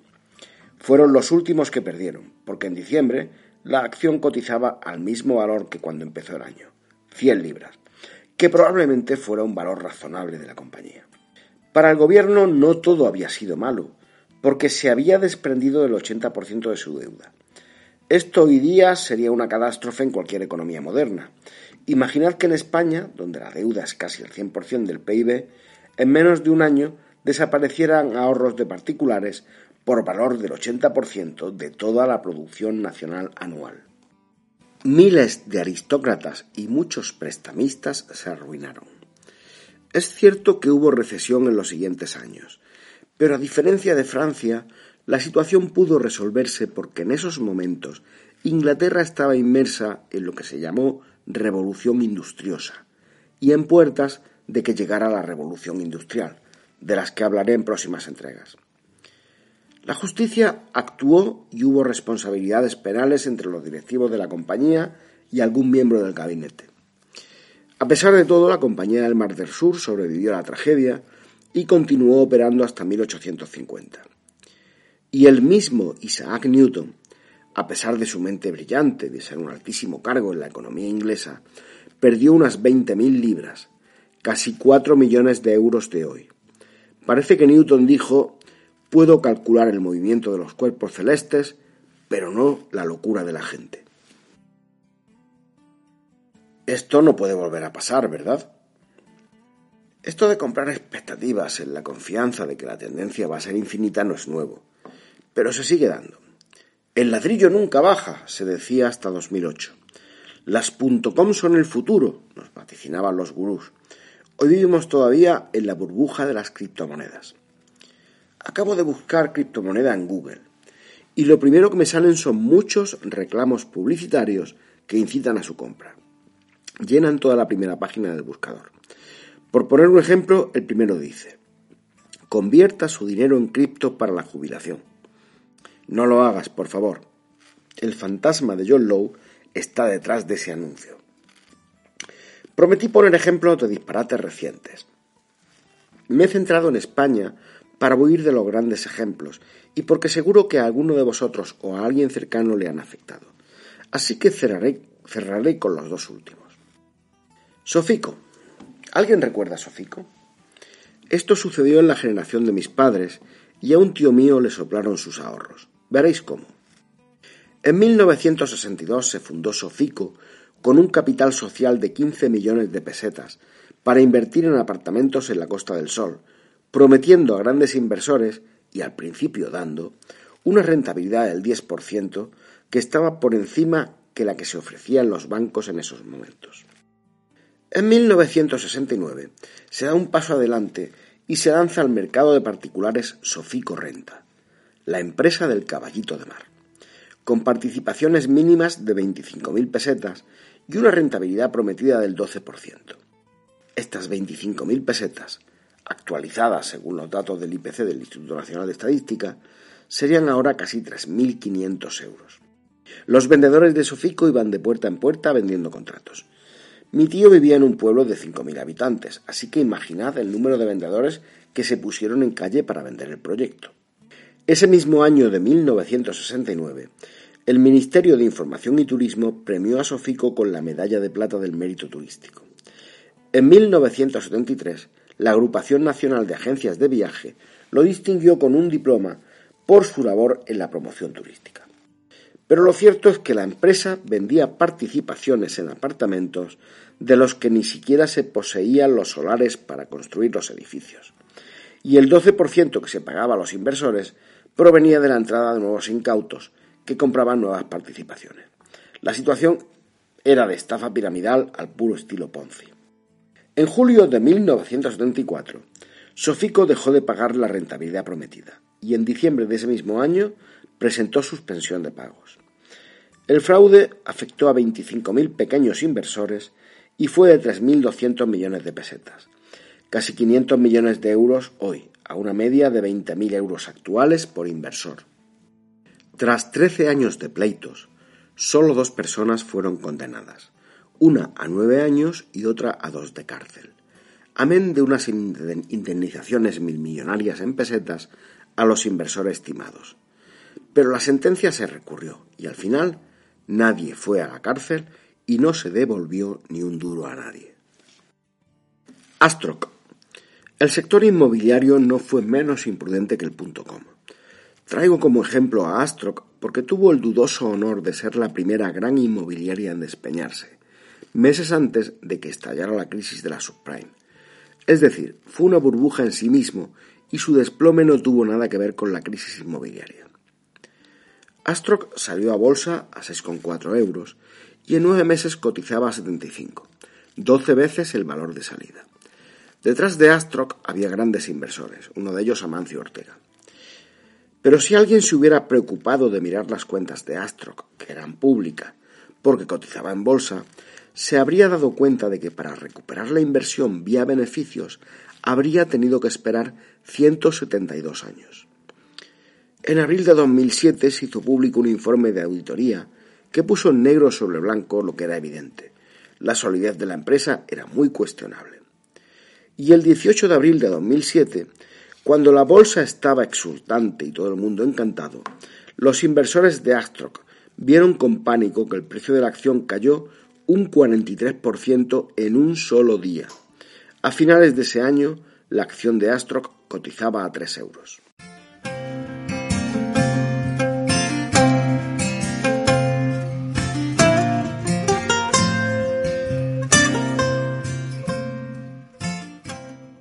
A modo de cierre, he traído tres burbujas famosas. Sobre ellas he leído varias veces que se produjeron debido a que se estaba en un capitalismo recién nacido y fueron fruto de la inexperiencia en las reglas de mercado. Pero yo no me lo creo, y por eso he intentado apoyarme en ejemplos reales y cercanos que demuestran que lo que sucedió ha sucedido y va a volver a suceder. No tiene su origen ni en la, ni en la inexperiencia ni en la falta de información. Comencé este episodio con una reflexión de Cipolla en la que dice más o menos que una de las cosas que él ha observado en sus 40 años de experiencia es la tozudez en repetir errores de algunas personas que se creen o quieren parecer instruidas y avisadas. Resumiendo a Javier Ortiz en su excelente prólogo al libro de Mackay, y que os recomendaré al final, las hormigas actúan en grupos por instinto, pero los inversores son personas que pueden tomar sus decisiones individualmente. Se ha dicho que los hombres piensan en rebaños, enloquecen en rebaños, pero recuperan la sensatez poco a poco y de uno en uno. Los teóricos del comportamiento económico alertan de dos peligros, la excesiva confianza en los conocimientos propios y el seguimiento de las decisiones de la mayoría. Esto genera una paradoja que evidencia Mackay.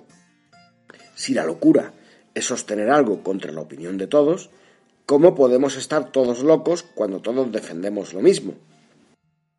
Y para acabar, me quedo con el diagnóstico que hace Mackay sobre la causa de estos enloquecimientos, la codicia.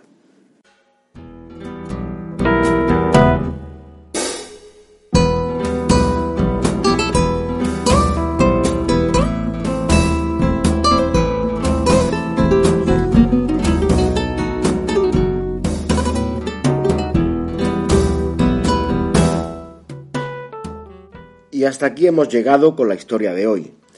Así que permitidme que cumpla el compromiso de recomendaros lecturas a los que os haya interesado el tema de hoy. No todas se centran solo en estas tres chaladuras que he contado. Algunas abordan otras, como la manía por los Luises en Turquía e incluso en el crack del 29. Hoy se trata de ensayos breves, por lo que no os someteré a la lectura de mil páginas que he hecho en otras ocasiones. El primer libro es el, que da base al argumento del, capítulo, que se llama Delirios multitudinarios, la manía de los tulipanes y otras famosas burbujas financieras. Se escribió en 1841. El autor es Charles Mackay, un periodista, como ya he dicho durante el podcast, pero se reeditó en, en 2008 perdón, por la editorial Mil Razones. Tiene 142 páginas yo lo recomiendo. Está traducido y prologado por Jesús Ortiz, con un prólogo para mí excelente. El segundo se titula Tres historias extravagantes, de Carlos Cipolla. Es de Alianza Editorial en 2007, tiene 118 páginas y entre otras cuenta pues la, la manía de los Luises en Turquía. Muy divertida. Y el tercero, el que más os recomiendo, es El hombre que cambió su casa por un tulipán, de Fernando Trías de Bes. Está editado en Planeta en 2009, tiene 251 páginas y es una pena que, no haya una segunda parte de este libro porque se, se escribió justo en el momento de la burbuja y hace un excelente, un excelente análisis de la burbuja y me gustaría, yo espero que en su día Fernando, Fernando Trías publique una segunda parte en la que cuente las consecuencias. Yo creo que está esperando a que las consecuencias todavía acaben de, tener, de tener eh, lugar. Bien, si alguno os animáis con la lectura de estos libros, de verdad espero vuestros comentarios, decidme qué os parecen. Quiero agradecer los muchos me gusta y los comentarios que habéis hecho desde la última entrega. Sinceramente, si alguien me hubiera dicho que una única entrada del canal Prieconomio iba a tener casi 50.000 descargas, creo que hoy han dado por los 49.000 casi, no me lo habría creído. Eso ha, sido lo sucedido en la entrada dedicada a la Reconquista. Y bueno, ahora paso ya a repasar los comentarios recibidos desde la última entrega. Espero no dejarme ninguno por el camino. Voy a por ello. El primero es de anual, del audio de la Reconquista. Yo creo que está hecho a pocos minutos de haber publicado el podcast y dice, ¿qué pinta más buena? O sea que fue verlo y, Anual me, puso el mensaje. Pues nada, Anual ya me dirá si te ha gustado o no. Muchas gracias. Ribbentrop dice respecto al 34, respecto a la Reconquista, cuatro horas. Gracias, estoy in love con este podcast. Gracias, Ribetro. Santiago, también respecto a la Reconquista. Muy buen trabajo, un ameno relato de nuestra historia. Gracias, gracias a ti. Hormer. Hormer me puso un mensaje eh, en, el que, en el que, bueno, pues me daba un mensaje muy razonado, en el que me, me matizaba tres puntos.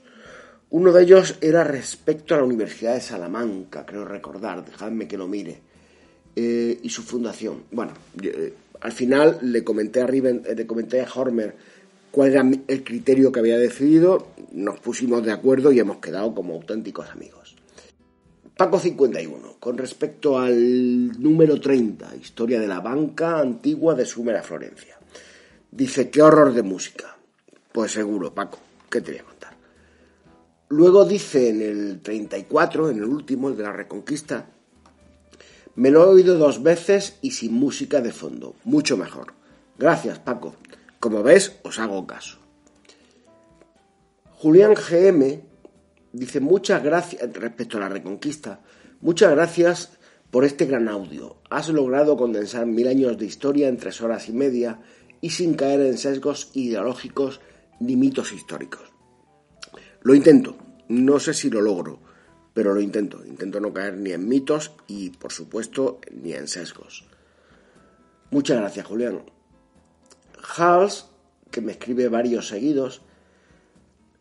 En respecto al número 30, el tema de la banca, dice, pues a mí me encanta, debe ser respecto a la música.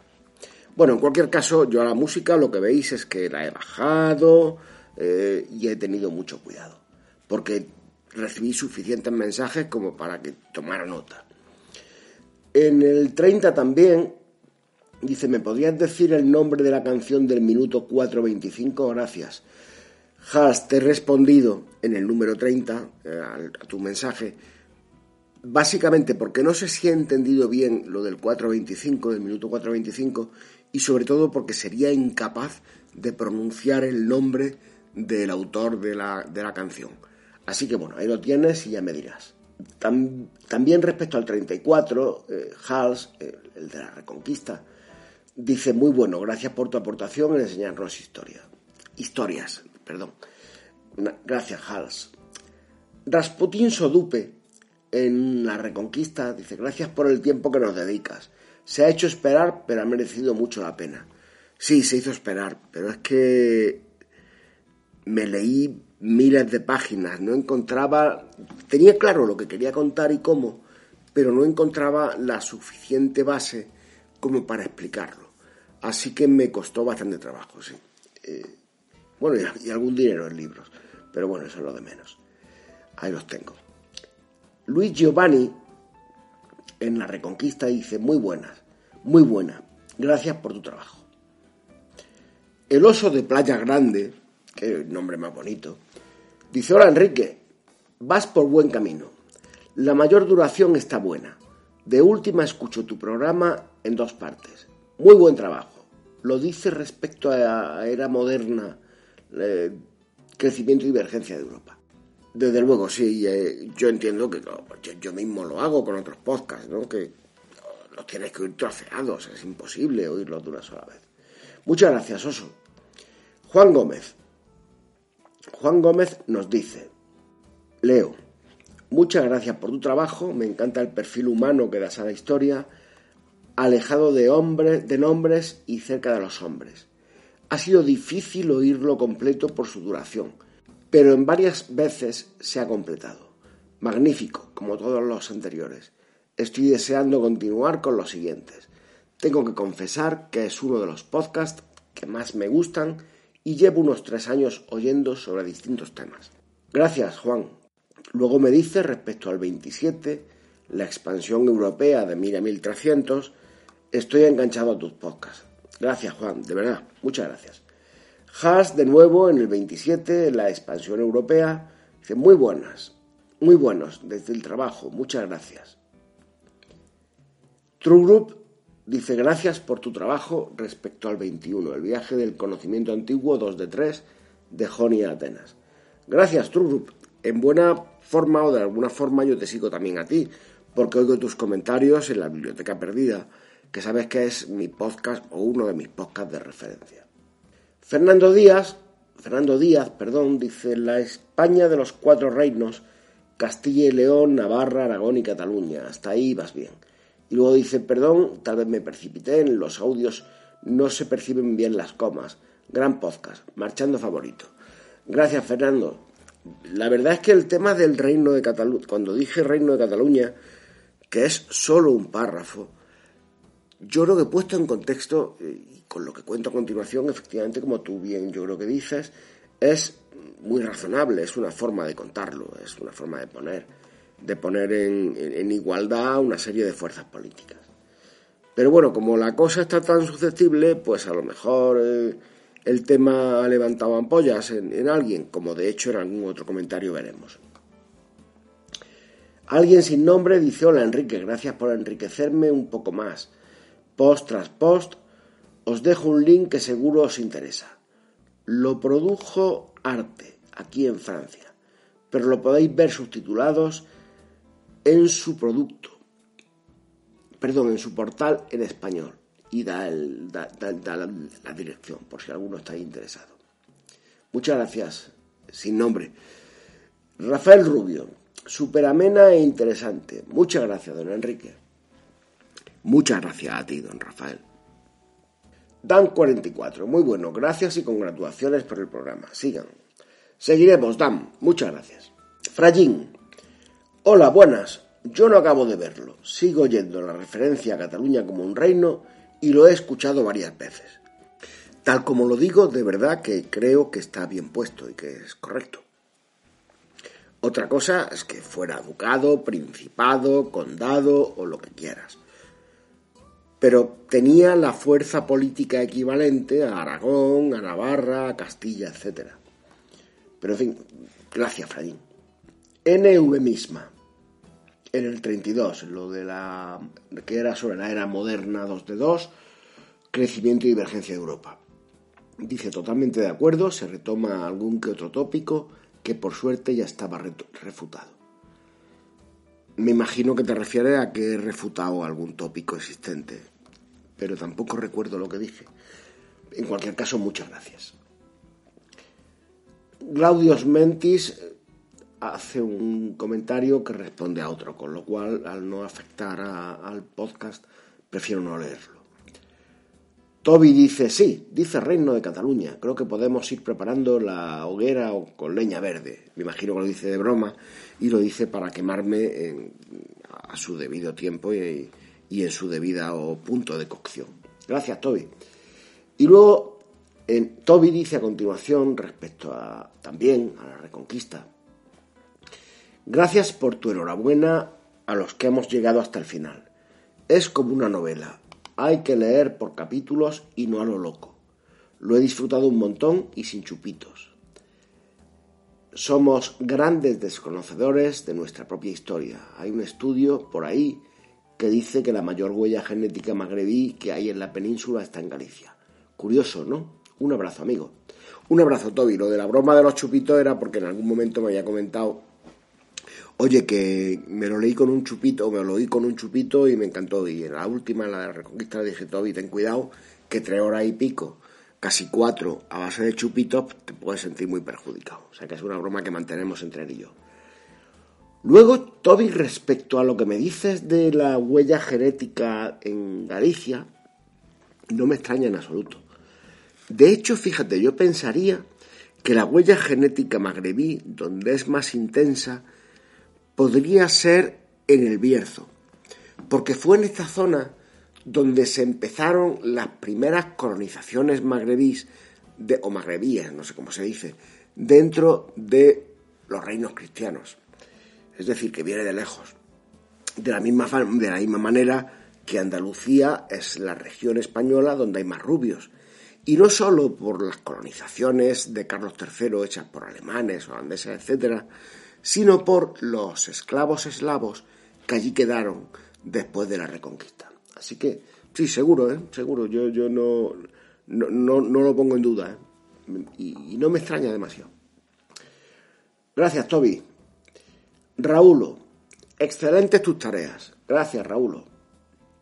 Ana, acabo de descubrir Pie Economio. Este podcast me pareció excelente.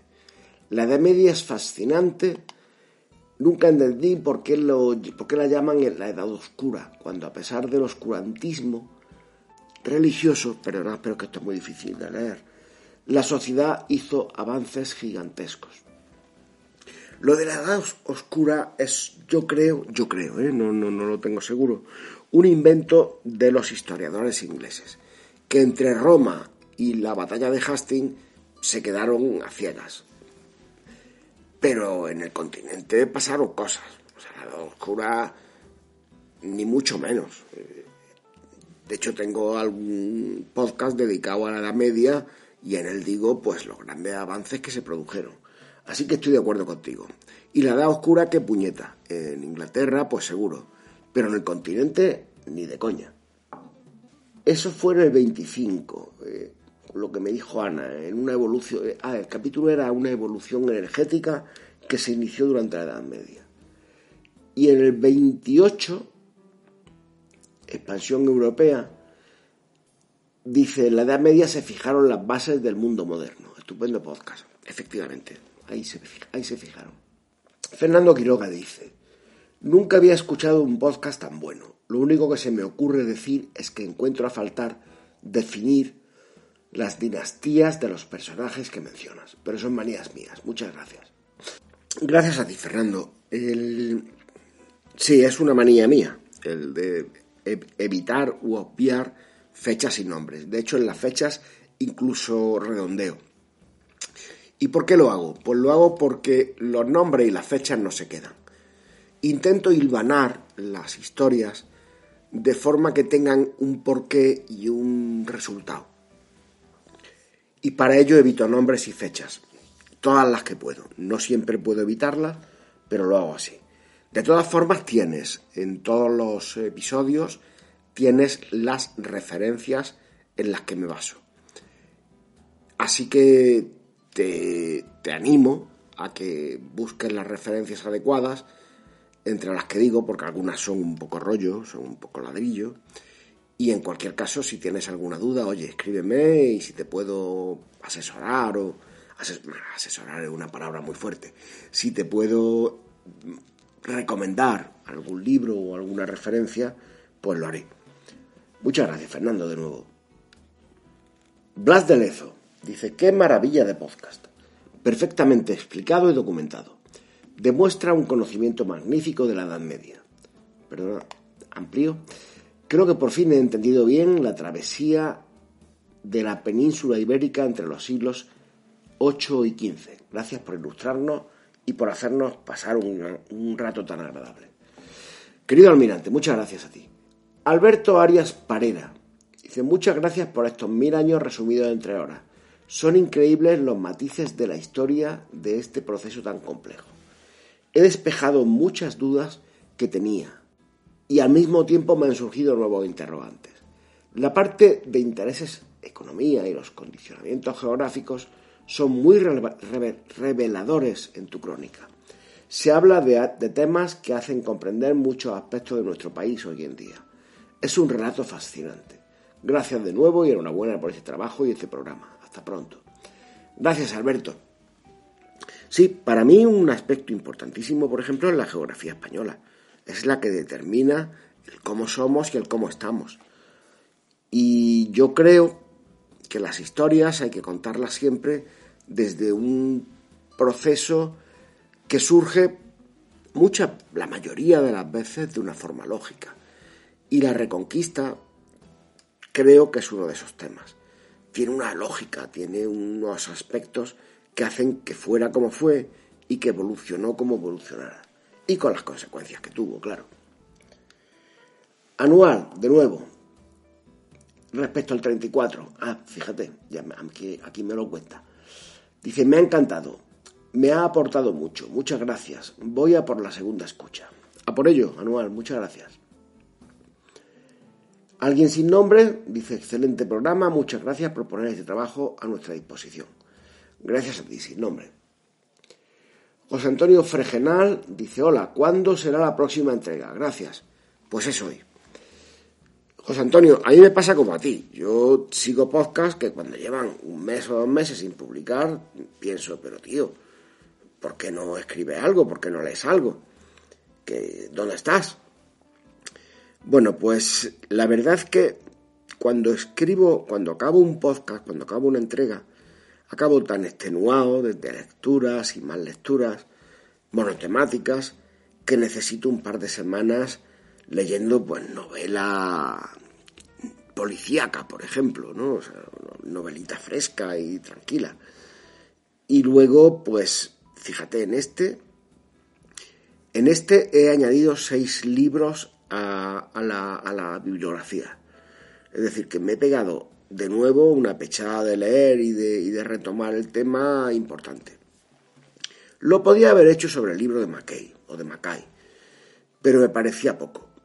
Tenía que validar cosas y tenía que validar que la historia de Mackay estaba refrendada por autores actuales reconocidos. Y es lo que he hecho. Así que por eso, eh, José Antonio, perdona por el retraso, eh, ya me gustaría, yo, yo quisiera, bueno, una, un podcast a la semana para mí es impensable, no, no puedo ni mucho menos. Y al mes, complicadísimo. Me gustaría cada dos meses, pero lo cierto es que no me da la vida, no me da el cuerpo y al final se convierte en cuando los temas son largos y complejos, se me acaban convirtiendo en tres y hasta cuatro meses. Pero bueno, aquí está el podcast de hoy. A ver si te gusta, José Antonio. Ya me dirás. Hace más. Dice, soy muy aficionado a la historia y a raíz de meterme mucho con la Edad Media española, descubrí este podcast que no conocía. Me ha sorprendido para bien. Conciso, bien explicado, buen comunicador, historia con datos bien trabajados, me ha aportado mucho. Escucharé más, seguro. Gracias, Acepáis. Espero contar con tu audiencia. José Antonio Fregenal, excelente programa. Eh, todo esto respecto al, tema de la reconquista. Excelente programa. ¿Para cuándo el número 35? Gracias. Pues para hoy, José Antonio. Juan Gómez, esperando con ansia el próximo audio. Muchas gracias. Es Reconquista de nuevo. Gracias a ti, Juan. Aquí tienes la nueva entrega. True Group, buen programa. Es respecto al viaje del conocimiento antiguo 3 de 3, de Atenas a Alejandría. En aquella época troceaba los temas. Hoy, como veis, no los troceo. Juan dice, la denominación esclavo no existe en latín, por lo cual los romanos no la emplean. Para estas personas privadas de libertad usan la palabra servi o siervo en español. Muchas gracias, Juan. No lo sabía, porque yo de latín mm, sé entre poco y nada. No, entre nada y, entre nada y en absoluto. Muchas gracias. Lo que sí te recomiendo es que oigas el podcast, que no recuerdo qué número tiene, la entrega, que es sobre servidumbre y esclavitud, donde cuento lo que la, lo que la historiografía económica distingue entre servidumbre y esclavitud, que son muy distintas. Ignoro, ahora, ahora ya lo sé, porque me lo has dicho, pero que en Roma le llamaran servi, me da igual. Desde el punto de vista actual, son esclavos. De hecho, Roma, como, como Atenas, por ejemplo, como, como, los, como las eh, ciudades-estado griegas, se consideran, se consideran estados esclavistas. Roma era un estado esclavista. Le llamaran servi o le llamaran Lola me da igual. La principal diferencia entre servidumbre y esclavitud, como digo en ese podcast que te recomiendo, es que la esclavitud necesita un mercado. Es decir, el esclavo es una pieza de compraventa. Tú compras un esclavo o vendes un esclavo. Hay un mercado en torno a él. Sin embargo, la servidumbre, que existió desde la prehistoria y que desde luego existió en la Edad Media, la servidumbre no exige un mercado, de hecho no hay un mercado de siervos. El siervo está ligado a la tierra, está ligado a la propiedad. Tú te comprabas un mayorazgo y en ese mayorazgo estaban incluidos una serie de personas que eran siervos y que no podían entrar, perdón, no podían salir libremente del, del mayorazgo, porque eran siervos ligados a él. Entonces, en la historiografía moderna, con independencia de que en latín no existiera la palabra, se distingue perfectamente entre siervos y esclavos. De verdad, óyete el podcast, que creo que te va a gustar. Y muchas gracias, porque me has enseñado algo. Antonio. Antonio dice, es probablemente la mejor narración que he tenido ocasión de escuchar de este pasaje de nuestra historia. Se refiere al tema de la reconquista. Muchas gracias, Antonio. Johanny 08. Impecable como siempre. Un millón de gracias por compartir tu trabajo con todos nosotros. Un millón de gracias a ti, Johanny. José Antonio Fregenal de nuevo dice, hola, ¿cuándo será el próximo programa? ¿Alguien lo sabe? Gracias. Y a José Antonio le contesté, porque ya vi que, es que erais varios los que decíais, tío, despierta y graba algo. Y le contesté y le dije, tranquilo que estoy en ello, tranquilo. Y aquí llego hoy, a ver si os gusta, espero no defraudaros. Ribbentrop. Ribbentrop, cuando dije, oye, que estoy escribiendo un podcast que va de esto, ¿no? Dice Ribbentrop, genial, el Bitcoin. Ribbentrop, que sepas que cuando lo recibí estaba escribiendo y dije, bueno, pues no tenía pensado hablar de criptomonedas, pero, pero si Ribbentrop dice genial el Bitcoin, aunque sea un par de párrafos, le tengo que dedicar a ello. Y gracias a tu comentario, incluí deliberadamente un, par de renglones respecto a la criptomoneda. Así que Ribbentrop, muchas gracias. Alguien sin nombre, me imagino que el, mismo de antes, o la misma de antes, dice Enrique, enhorabuena, lo hacen muy bien, adelante, muchas gracias, sin nombre. Jordi Cano, justo estaba pensando, bueno, esto es, yo creo que es una respuesta a, otro. Natalia, dice, excelente Enrique, además magnífica música. Lo dice respecto al audio 9 de la estructuración económica de la sociedad antigua. Creo que este fue el que dediqué a la ley de Engels. Natalia, que sepas que a raíz de este comentario, que lo recibí, pues no sé si ayer o anteayer, he incluido la música del número 9 en este podcast. Así que muchas gracias Natalia y la música que, con la que inicio el, podcast eh, va por ti. En el audio 12, las tres formas de sociedad en el mundo antiguo, dice Natalia, estupendo. Y en fin, luego, luego viene un comentario mío que es a Hals relativo al tema de la canción que me pide el título. Así que con esto acabo los comentarios a vuestros comentarios. Muchas gracias, ¿eh? de verdad que me animan mucho. Así que voy cerrando. Como otras veces os he dicho, tiene muchísimo mérito que hayáis llegado hasta aquí, así que un abrazo a los que lo hayáis hecho. Espero seguir contando con vuestra audiencia y en cualquier caso, gracias por escucharme hoy. Cuidaos. Se despide de vosotros Enrique Gómez.